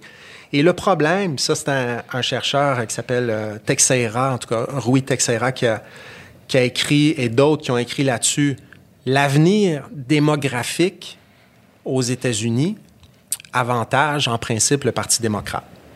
Parce que euh, tu assistes à une montée en importance des, euh, des latino-américains notamment qui votent surtout démocrates et tout ça. Donc, les républicains réalisent que le bassin de vote qui leur est acquis diminue, euh, diminue au fur et à mesure qu'on avance dans le temps. Ouais. Donc, si tu n'as pas assez de votes pour gagner, tu fais quoi? Tu essaies d'empêcher le parti adverse de, de faire le plein de votes le jour de l'élection. Puis dans plusieurs États, c'est pas juste Trump, dans plusieurs États, on a, on a des gouverneurs républicains, des législatures républicaines, euh, des élus républicains qui essaient de, de décourager le vote, de supprimer le vote. En Floride, euh, on a rendu une décision importante où on a dit que il y a euh, tous ces électeurs qui ont une dette judiciaire, qui ne devraient pas voter. Ça, ça touche un million d'électeurs. Euh, et ça fait une différence. La Floride, je viens d'en parler, c'est un, un État où c'est toujours serré. Si tu enlèves un bassin potentiel d'un million de votes au Parti démocrate. Ouais. C'est ça qui fait la énorme. différence. Les, dé- les pas- détenus aussi. Excuse-moi? Les détenus aussi. Je pense qu'ils Oui, qu'ils oui. votent principalement démocrates puis qu'on essaie d'empêcher le, le droit de vote. Ça, euh, souvent, on, on va, on va, euh, on va, euh, on va obliger des gens à se réinscrire sur les listes électorales après un certain temps. Euh, et généralement, ces pratiques-là, on le voit, désavantagent les électeurs issus des minorités. Euh, parce que, bon, pour des raisons que j'ai évoquées tantôt, on n'a peut-être pas le temps parce qu'on travaille beaucoup, on n'a peut-être pas de voiture pour se rendre au, euh, là où il faut aller chercher la documentation, euh, tout ça. Donc, il y a toutes sortes de stratagèmes comme ça. Et ça, c'est dans toute l'histoire des États-Unis, mais ça existe encore en 2020. Mais il y a quand même le système électoral, de la manière qui fonctionne, qui, qui est un peu archaïque, il faut se le dire. Avantage quand même les républicains, parce que là, ça fait en 2016, puis en 2000 avec Al Gore, puis, euh, puis Bush, Ouais. où est-ce que les démocrates avaient le- le- la majorité de nombre de votes, puis que c'est quand même un président républicain. Fait que, tu sais, il y a aussi ce système-là qui avantage un parti. Ouais, le système du collège électoral euh, qu'on utilise pour élire le président avantage le Parti républicain, ça on l'a vu. Les deux élections auxquelles tu fais référence en sont de bons, de bons exemples. Et là, ben, il y a des gens qui proposent des réformes, mais c'est, c'est pas, ce sera pas d'ici le 3 novembre, mais c'est quand même compliqué à mettre en œuvre. Ouais. Il y a déjà deux États qui attribuent leur, leur vote au collège électoral d'une autre manière, le Nebraska et le Maine, euh, où on peut obtenir des votes au collège électoral si on remporte euh, euh, la partie dans les circonscriptions de l'État en plus de, du vote qui est exprimé dans l'État. Bon, je ne veux pas trop entrer dans les détails, mais il y a des gens qui proposent qu'on qu'on devrait attribuer les votes au collège électoral à la proportionnelle. Parce qu'en ce moment, ce qui se passe, c'est que si tu as un vote de plus, si tu termines premier en vote exprimé le soir de l'élection dans 48, dans 48 États, tu as tous les votes au collège électoral rattachés à cet État. Euh, en Californie, il y en a 55, je pense. Si tu es premier en vote exprimé par les électeurs en Californie le soir de l'élection, tu as les 55 votes au collège électoral rattachés à cet État. Et c'est pour ça, bon, c'est un système qui fait en sorte que si tu gagnes la bonne combinaison d'États, c'est toi qui deviens président, même si tu as eu moins de votes au pays que ton adversaire. Et, et surveiller ça en 2020, c'est pas impossible que Trump réussisse encore à gagner la présidence comme ça. Euh, il pourrait perdre euh, au national par 3 millions, 4 millions de votes, mais gagner quand même la bonne combinaison d'États qui lui Ouais. permettent de, de garder les clés de la Maison-Blanche. Puis, puis jusqu'où ça peut aller le fait qu'il s'accroche au pouvoir? S'il dit, OK, je, je refuse la légitimité de cette élection-là, le vote par correspondance, c'était une fraude, nanana, il y a eu ici, il y a eu ça. Il s'attache au lit dans la Maison Blanche puis Ben, dit moi je sors pas d'ici, il va Ben, falloir que vous me sortez. À un certain point. Puis si, en plus, mettons, sa garde rapprochée, tu sais, le- continue de le baquer là-dedans, je, je veux dire, jusqu'où, tu sais, si physiquement, il sort pas de la Maison Blanche, qu'est-ce qu'on fait? On envoie l'armée le chercher? Ben, c'est quoi qui se passe? Ben, on a posé la question à Joe Biden à un moment donné qui, qui, qui a fini par répondre ça. Il dit, je vais demander à ce qu'on l'escorte. euh, puis il faisait référence probablement aux militaires. On va aller le chercher. Évidemment, c'est étrange. Là, on Le ridicule jamais... de la scène. C'est le genre de... Ah, T'as un tantrum comme un enfant dans un qui veut peut pas se faire acheter son jouet préféré. C'est le genre de scénario euh, qu'on voit dans des séries télé ou dans Ben d'autres oui. pays. Euh, Mais ce gars-là, justement, dans un autre pays, ce gars-là, a des réflexes. S'il pouvait être dictateur, il le serait. On s'entend on s'entend là-dessus. là. il admire en tout cas ce genre de chef d'État. Ouais. Ça, on l'a vu. Kim Jong-un, euh, j'échange des lettres d'amour Ben avec oui. Kim Jong-un. Tellement- La relation est tellement cordiale. Dans le livre avec Bob Woodward, c'est tellement drôle. La, la manière qu'ils s'échangent, c'est vraiment des, des lettres d'amour, puis il s'appelle Votre Excellence, puis tout ça. Puis là, il dit, il dit Donald Trump est tellement fier quand il s'est fait appeler Votre Excellence par Kim Jong-un la première fois. Ouais. tu sais. C'est vraiment particulier. Mais on, c'est ça, on dirait qu'il est plus proche de, de des Poutine et de- puis de, des, des leaders nord-coréens que de, de pays euh, que, Trudeau, par exemple. Oui, j'en reviens à ce que je disais tantôt. Je... Quand on l'écoute parler, il, il- il utilise souvent des termes comme fort, puissant pour décrire les gens qui l'entourent. He's a strong man, uh, uh, he's a strong leader. Je pense que c'est quelqu'un qui aime ce type de leadership. Des, des leaders forts qu'on ne critique pas trop, euh, qui sont capables de, de faire taire la critique. Souvent, il avait dit des médias, euh, ben, on sait ce qu'il dit des médias, mais je pense qu'il avait dit après une visite en Corée du Nord, je pense qu'il était, il était de retour aux États-Unis, puis il avait dit, euh, quand Kim Jong-un parle, les médias euh, ou en fait le peuple l'écoute. Euh, puis il était pas, je me souviens pas ce qu'il avait dit exactement, mais ça ressemblait à ça. Puis on pouvait sentir une espèce d'envie que ça se passe comme ça aux États-Unis aussi. Ouais. D'ailleurs, on le voit, là, euh, la manière dont ils traitent les médias. Encore dans ces rallyes récemment, c'est toujours la même histoire, mais you're corrupt, you're fake, blablabla. Euh, on vous montre pas les grosses foules qu'il y a ici. Vous devriez euh, prendre d'autres plans de caméra pour montrer à quel point on m'aime et on m'appuie. Ouais. Donc, il y a clairement, il y a clairement une, une fascination, en tout cas, pour ces leaders un petit peu plus forts. Il essaie d'incarner ça, mais il évolue dans un système qui permet pas, pas ça, ouais. au président de faire tout ce qu'il veut. Donc, il y a un clash. Mais bref, on peut s'attendre à un chaos le 3 novembre, je pense. Si le résultat de l'élection est clair, moi, je pense que les, les républicains du Congrès vont dire, M. Trump, c'est fini. Et ça va être difficile pour lui de, de penser sérieusement à rester. Si c'est très serré, moi, je pense qu'il pourrait y avoir des, des affrontements au sein de la société américaine entre groupes, euh, un peu comme ce qu'on voit dans les villes entourant euh, justement l'affaire George Floyd, mais des affrontements comme ça entre groupes qui exigent le départ de Trump euh, dans les rues en manifestant et des groupes un peu plus à droite qui, euh, qui sont également dans les rues. Et oui, ça peut mener à des affrontements je- violents. Je, je pense, bon, Ah ouais. quand on parle de guerre civile, moi, je pense qu'on va un peu loin. là. Ouais. La guerre civile américaine, c'était autre chose. Mais des, des affrontements en cas de, de résultat d'une élection, euh, de résultats serrés à cette élection-là, où il y a une espèce de controverse entourant l'idée ou pas de ne reconnaître, de, de- de reconna- euh, l'idée ou pas de reconnaître tel ou tel vote, où on a un président qui dit moi je pars pas tant que c'est pas réglé, où on a des mouvements qui disent il faut qu'il parte parce qu'il a perdu.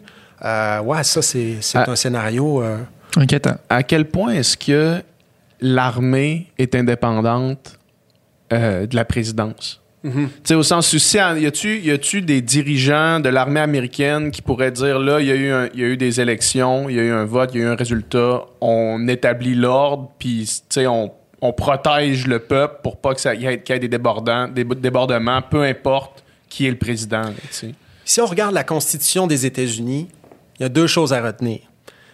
La première, c'est que le président des États-Unis est décrit dans la Constitution comme, en- comme étant le commandant en chef des forces armées. Donc, en principe, les militaires sont, sont, tenus, par lui. sont tenus de, de suivre, euh, euh, de suivre euh, ses indications et ses décisions. L'autre chose qu'on doit retenir à propos de la Constitution, c'est qu'il n'y a aucun mécanisme qui prévoit euh, ce qu'on est, ce qu'on est en train de parler, qui permet de régler ce genre de problème-là, c'est-à-dire quelqu'un qui voudrait, qui voudrait pas quitter le pouvoir. C'est jamais arrivé, là. Et il n'y a rien dans la Constitution qui nous permet de savoir quoi faire. Donc, est-ce que les militaires pourraient être tentés de, d'escorter Trump euh, s'il décide de s'accrocher au pouvoir? C'est, c'est très difficile à- c'est très difficile pour moi de dire oh, oui, c'est possible et tout ça, mais euh, je sais pas. On est vraiment dans l'inconnu. On est, j'aimerais dire, j'aimerais avoir ma petite boule de cristal, ma, ma- j'aimerais lire dans le café, l'avenir dans le café, mais j'avoue que ça, ça dépasse, ça dépasse euh, le genre de scénario que, que j'ai pu, euh, auquel j'ai pu penser depuis que je suis la politique américaine. Ouais. Euh, Fait qu'on souhaite vraiment pratiquement un landslide démocrate, là, rendu là. les démocrates souhaitent, un- souhaitent ça. Et, et on les voit beaucoup dire les sondages, il faut pas. Il faut, Allez voter. Tu gagnes, pas, tu gagnes pas les élections avec un sondage, tu gagnes les élections en votant. Exactement. Parce qu'en 2016, ça a été ça un petit peu le problème aussi. Il y a beaucoup de gens qui sont restés à Ils la ont dû maison. s'asseoir là-dessus en disant ah, les démocrates vont gagner. ouais. Ouais, puis de toute façon, Mme Clinton, je ne pas Ouais. trop, ça me tente pas nécessairement d'aller lui donner mon vote. Elle va gagner de toute façon. Là, cette fois-ci, c'est différent parce que les démocrates voient l'enjeu de non-participation à, à cette élection-là. Si ça se décide, en 2016, là, ça s'est décidé. Ce sont vraiment euh, moins de 100 000 votes qui ont fait la différence dans trois États. Le Wisconsin, le Michigan, la Pennsylvanie. Donc, c'est pas grand-chose, là. Moins de 100 000 votes sur plus de... C'était 120 millions de votes. Là, quand tu vois ça, tu réalises que ton vote personnel peut devenir très, très important. Et l'enjeu est grand. C'est 4 ans de Trump ou autre chose. Ouais. Euh, c'est pour ça que je pense que le taux de participation risque d'être élevé. Euh, les démocrates veulent aller voter, mais les partisans de Trump veulent aller voter aussi. Ouais. Donc, euh, ça va être... euh, Record, dirais-tu que ça serait record? je pense qu'on pourrait... Est-ce qu'on irait jusqu'à dire record? Euh, je mettrais peut-être un petit 2 là-dessus. Ah ouais? Ouais. Peut-être pas autant que Raphaël Jacob. tu mettras pas ta carrière en jeu là-dessus. Euh, Ouais, il le disait en riant aussi. Oh, ouais, non, je sais. dernière, bon question, euh, juste par intérêt personnel, euh, avant de te laisser partir. Est-ce que est-ce qu'on peut imaginer pardon, une présidente Ocasio-Cortez éventuellement? Oui. Oui? Oui. Je Parce pense que, que, oui. moi, je, je- je serais là, le, gars le plus heureux de la planète Terre. là. Elle est extrêmement populaire, extrêmement talentueuse. Elle a le sens de la formule. Et qu'on soit d'accord ou pas avec elle, là, euh, je pense que les gens à droite aux États-Unis euh, sont conscients, conscientes de ça aussi. C'est un, nom, euh, c'est un, un- un nom à surveiller. Euh, je pense qu'elle est, elle s'inscrit tout à fait dans la suite de ce que Bernie Sanders a pu représenter. Euh, Peut-être un petit peu plus pragmatique aussi, euh, c'est-à-dire capable de, de, de dialoguer avec les gens un petit peu plus au centre, au sein du parti, mais ça ne veut pas dire qu'elle va euh, renoncer à ses idées. Ouais. Et elle est extrêmement talentueuse. Euh, je, moi, je pense que c'est un nom euh, qu'on doit absolument garder à l'esprit. Et comme impossible, on dirait, à, à mettre dans un coin, on dirait que c'est une, une débat- une débatteur, une débatteuse, euh, je sais pas comment t'appelles ça. Hors pair. Hors pair. Elle est excellente. Elle est Vraiment. excellente. Et je parlais de ça tantôt. Il y a beaucoup de. Il y a beaucoup de- d'élus aux États-Unis qui ne savent pas comment maîtriser cette façon-là de communiquer. Je sais pas combien de millions elle a sur Instagram. Là. Pour Ouais. ceux qui écoutent en, en audio, on parle des réseaux sociaux. Là. On Exact. Ouais, ouais, désolé. Ouais, parce qu'on nous voit, Ouais. mais pas nécessairement. Pas, pas nécessairement, exact. Donc, je montrais mon téléphone. Ouais, ouais. Ouais. Euh, ce que je suis en train de dire, c'est que Joe Biden mène une bonne campagne sur les médias sociaux en ce moment, mais c'est pas lui qui l'amène. Mhm. OK? Parce que c'est pas, c'est pas de sa génération, c'est pas. Barack Obama était très bon. Bernie Sanders est excellent aussi. Mais il y a des gens autour de lui qui l'ont aidé à Ouais. mener cette campagne très efficace sur les médias sociaux. Mhm. Ocasio-Cortez s'entourera bien à ce, à, ce, à ce niveau, mais elle comprend ça aussi. Elle fait elle-même ses stories, puis ses lives. Puis quand, euh, Justice euh, Ginsburg est, est décédée, elle a fait un long live qui a, qui a été vu par des millions et des millions de personnes où est-ce qu'elle expliquait comment, con- comment continuer le combat, comment continuer à, à avoir cette, cette idée-là en tête. Puis, euh, puis c'est, littéralement plusieurs dizaines de, milliers de, de millions de personnes qui ont vu ça. C'est ça. Et des. C'est une conférence de presse, en fait, impromptu, Ouais, que tu exact. fais comme tu veux, quand tu veux, en faisant le message que tu veux, puis ça, ça fonctionne. Et et il y a vraiment des effets générationnels en, en politique. Il y a des. Quand Barack Obama a fait campagne en 2008, j'étais euh, j'étais prof invité sur la côte ouest et je voyais des jeunes dans mes cours me dire Merci beaucoup, c'était vraiment le fun. Euh, mais là, je dois quitter. Bon, à la fin du cours, euh, les gens partaient vite. Je disais Où allez-vous? On va donner du temps pour la campagne de Barack Obama. Et Barack Obama a réussi à fidéliser une génération d'électeurs qui sont encore acquis au Parti démocrate aujourd'hui. Ocasio-Cortez, ben, tantôt vous me disiez, elle est excellente, je, je tripe, elle est vraiment bonne et tout ça. Euh, elle est en train de fidéliser euh, les électeurs, les électrices de demain Mhm. euh, dans ce parti-là. Et je vous dirais que quand je regarde les deux partis, je suis pas mal moins inquiet pour le Parti démocrate quand je vois une. Ocasio-Cortez que je le serais du côté républicain, où Donald Trump a occupé tout l'espace pendant quatre ans. Et honnêtement, on sait un petit peu quels sont les visages de demain là, du, du côté républicain, mais c'est moins évident que du côté démocrate. Il y a moins de relève parce que tout le monde s'est assis euh, sur ses lauriers, en quelque sorte, en attendant de voir ce qui se passerait avec Trump. Si Trump est réélu pour quatre ans, ça fait une grosse différence. S'il perd, ben là, le Parti républicain va devoir se reconstruire. Euh, Nikki Haley, peut-être, peut-être. euh, certains disaient Donald Trump Jr. mais bon, mais, mais je trouve qu'il y a un peu plus. Puis ça, c'est indépendamment de mes opinions politiques. Je trouve qu'il y a, qu'il y a plus d'avenir en ce moment dans le Parti démocrate qu'il peut y en avoir dans le Parti républicain si je regarde la relève. Et Ocasio-Cortez fait clairement partie, Partie de ça. de ça. Ouais. Moi aussi, j'ai une dernière question en deux volets. Oui. As-tu l'impression que cette, cette élection-là est extrêmement décisive si finalement l'ère Trump va avoir été une aberration, une genre de parenthèse bizarre de l'histoire des États-Unis, ou, que, ou s'il est réélu, un espèce de moment qui va, qui va complètement transformer le visage des États-Unis profondément, puis ça va être excessivement après ça difficile de, de revenir de ça. Puis après ça, deux- deuxième volet, comment dans, tu penses dans 20 ans, on va percevoir la présidence Trump? On va-tu dire qu'est-ce qui s'est passé? C'était quoi ça? Ou ça va, ça va devenir une normalité ou ça va être euh, un président comme un autre finalement? Je pense que les quatre premières années de Trump nous ont montré euh, ce à quoi pourrait ressembler la politique américaine s'il reste au pouvoir euh, pour un long moment. Je pense que s'il est réélu pour quatre ans, sa vision de la politique américaine, ce qu'il a proposé, sa manière de faire, son côté, euh, les attaques personnelles et tout ça, c'était là avant Trump. Mais avec Trump, c'est sur les stéroïdes. Et je pense que s'il est, est réélu pour quatre ans, euh, il va inspirer justement d'autres, d'autres jeunes républicains à faire la politique comme ça. Pourquoi? Parce que ça marche. On, peut, on peut conclure que ça marche. Ça, ça permet de gagner des élections, ça permet de, de tirer son épingle du jeu. Et on voit déjà des républicains qui tentent de faire la politique comme il l'a fait. Dans les publicités euh, télévisées, on a vu toutes sortes de choses. Évidemment, c'est moins visible parce que ce sont, ce sont des gens moins connus que Trump qui le font. Mais cette idée qu'on doit attaquer, cette idée qu'on ne doit pas faire de compromis et tout ça, euh, c'est en train de... Le soufflet est en train de prendre, et encore plus qu'avant, parce que Trump, s'il gagne, va démontrer que ça peut être payant sur le plan électoral. Donc, ça fait une grande différence.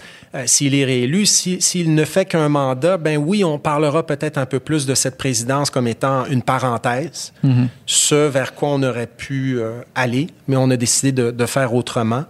Euh, c'est une bonne question. Puis pour ce qui est de- du regard historique, qu'on, en fait, du regard qu'on va porter sur cette présidence-là dans 20 ans, ben ça c'est drôle parce que des fois les historiens au début disent ça ça a été une très mauvaise présidence, mais réévaluent après coup. Euh, on peut penser à George W. Bush. Bon maintenant on le compare à Trump, c'est sûr qu'il paraît peut-être mieux que Trump pour ceux qui euh, qui étaient critiques de ces deux présidents-là, parce qu'on va beaucoup plus loin avec Trump encore. Euh, mais je pense que dans 20 ans, il y a quand même des gens qui vont, qui vont dire que ce président-là a été le meilleur président de l'histoire. Ouais. Ses partisans sont convaincus qu'il est, le meilleur qu'il est le meilleur président que les États-Unis ont eu, euh, même dans toute l'histoire de ce pays-là. Même Trump le dit lui-même. I'm the best. J'ai plus fait pour les Afro-Américains qu'Abraham Lincoln. Ouais. Euh, et il y a des gens qui sont convaincus de ça et qui vont rester convaincus de ça, euh, peu importe ce qui, se passe, je pense. Pour les raisons qu'on a évoquées tantôt, les juges à la Cour suprême, c'est un bon exemple de ça. S'il est réélu pour quatre ans, ça fait toute une, ça fait une grosse différence, je pense. Ça fait une grosse différence. J'ai le feeling avec la dernière année, puis tout, ce- Pour reprendre encore une fois la- l'analogie que tu disais d'étirer la démocratie, moi j'ai le feeling que s'il est réélu pour quatre ans, il, il va, être, il va essayer d'être réélu encore pour quatre autres années. Il Là, va faire un. Poutine. Genre, ben oui, là, tu sais, genre, il est tellement. On dirait que c'est tellement possible dans ma tête quand, quand je vois qu'en ce moment, il- ce qu'il est en train de faire par rapport aux élections puis à discréditer tout ça, je me dis, ça me surprendrait même pas Ouais. que s'il est réélu dans quatre ans, il fasse, hey, euh, je peux rester encore quatre autres années. ouais, il, il joue un petit peu cette game-là aussi. Des fois sur Twitter, Ouais. tu le vois, là, tu le Campagne vois. électorale, genre Trump 2024. Ouais. tu sais, il fait juste poster ça, juste dire ça, c'est juste comme placer tranquillement des pions. Là. Mais il y a un cadre constitutionnel quand même qui dit que le président ne peut, ne peut pas faire plus que deux mandats consécutifs. Tu sais, il y a aussi euh, Mais les a- élections devraient être finales. là, Et ça, c'est- ça, c'est aussi dit. là. puis il faut pas oublier aussi qu'il y a 74 ans, Ouais, donc euh, il y a une limite à ce qu'il peut faire lui personnellement. Mais, il fait pas de sport, lui, fait qu'il il rallonge sa vie. c'est ça. Euh, mais que je dirais, c'est que si s'il est réélu pour quatre ans, là, je pense qu'on peut peut-être commencer à se dire qu'il pourrait y avoir une dynastie Trump aussi. Parce que je le disais un peu tantôt, euh, puis c'était pas c'était pas nécessairement à la blague que je le disais quand je parlais de Donald Trump Jr. Je pense que c'est je pense que c'est quelqu'un qui a des ambitions des ambitions politiques. Si son père euh, perd l'élection de 2020, ça devient un petit peu plus difficile pour les Trump de continuer à, à, à- à surfer sur l'idée qu'ils sont, qu'ils sont les gens de la situation en ce moment. Mais si, si Trump gagne l'élec- l'élection de 2020, euh, pourquoi? euh, pour- moi, je pense que son fils pourrait être tenté de, de poursuivre sur sa lancée après ce deuxième mandat-là. Donc, ce serait peut-être pas Trump lui-même qui serait là, mais on serait un peu dans la même, dans la même dynamique. Et je sais pas si vous avez vu Donald Trump Jr., mais c'est vraiment comme son père, mais Ouais. peut-être encore exposant. Encore 10, pire quasiment. euh, dans, dans, le, dans les attaques personnelles. Dans, c'est vraiment un discours pour la base, là, et pour la base de la base. Euh, et ce que je dirais par rapport à Trump, c'est que s'il est réélu, il aura l'impression d'avoir le mandat de continuer ce qu'il a entamé Mhm. pendant quatre ans. Et je pense qu'il va y aller encore plus à fond de train. D'autant que il n'aura pas le stress Il n'y aura plus d'élections à être réélu, à être élu Exactement. après. Il n'y aura pas le stress d'être élu après. Bon, peut-être qu'il pensera à l'avenir politique de son fils rendu là, on verra, mais je vois pas pourquoi. C'est quelqu'un qui n'a pas changé de ton ni de discours en quatre ans et demi, en cinq ans, si on inclut euh, les mois où, où il a pensé se lancer dans la campagne présidentielle en 2015. Là. Mhm. S'il est réélu, pourquoi il changerait? Il ne changera pas. Il y a eu le virus, puis il n'a pas changé. Euh, il ne changera pas s'il est réélu. Je pense que ça va être, ça va être peut-être encore plus affirmé euh, que ce qu'on a vu durant les quatre premières années. Donc, euh, le choix est quand même clair. Si on vote aux États-Unis, Si vous nous écoutez aux États-Unis en ce moment, allez voter. Faites le bon Parlez choix. à tous vos proches pour aller voter, puis faites le choix qui apparaît évident depuis le début de la conversation. Puis même, il y, a des- il y a des électeurs électrices euh, américains qui habitent à l'extérieur du pays, dont, dont des gens qui habitent Montréal. Euh, you can vote from abroad. ouais, si, Donc, vous, euh, si vous pouvez voter, trouvez le, trouvez le moyen de voter, voter. Mais il faut voter. C'est, euh, nous, on vote pas, mais Ouais. on, on souhaite quand même que, que, les gens, euh, que les gens votent, que l'élection se déroule bien quand même aussi, parce que euh, c'est ça, on n'est pas à l'abri de ce genre de situation-là. Nous non plus au Canada, les, Ouais. les démocraties, nos systèmes politiques évoluent. Et, euh, et c'est vrai qu'on n'en est pas là au Canada, mais on voit qu'il y a des discours aux États-Unis qui traversent les frontières aussi. Et qu'il y a des gens ici qui se sentent inspirés par euh, des choses qui pourraient représenter quand même des, des risques pour nos propres sociétés. Donc, euh, c'est important de s'y intéresser pour ces raisons-là aussi. Tout à fait. Merci infiniment. Ben, merci C'était à vous autres. ultra intéressant. Ben, merci. Puis euh, c'est ça. Ben, Yeah. à la prochaine. Prochaine. Yes.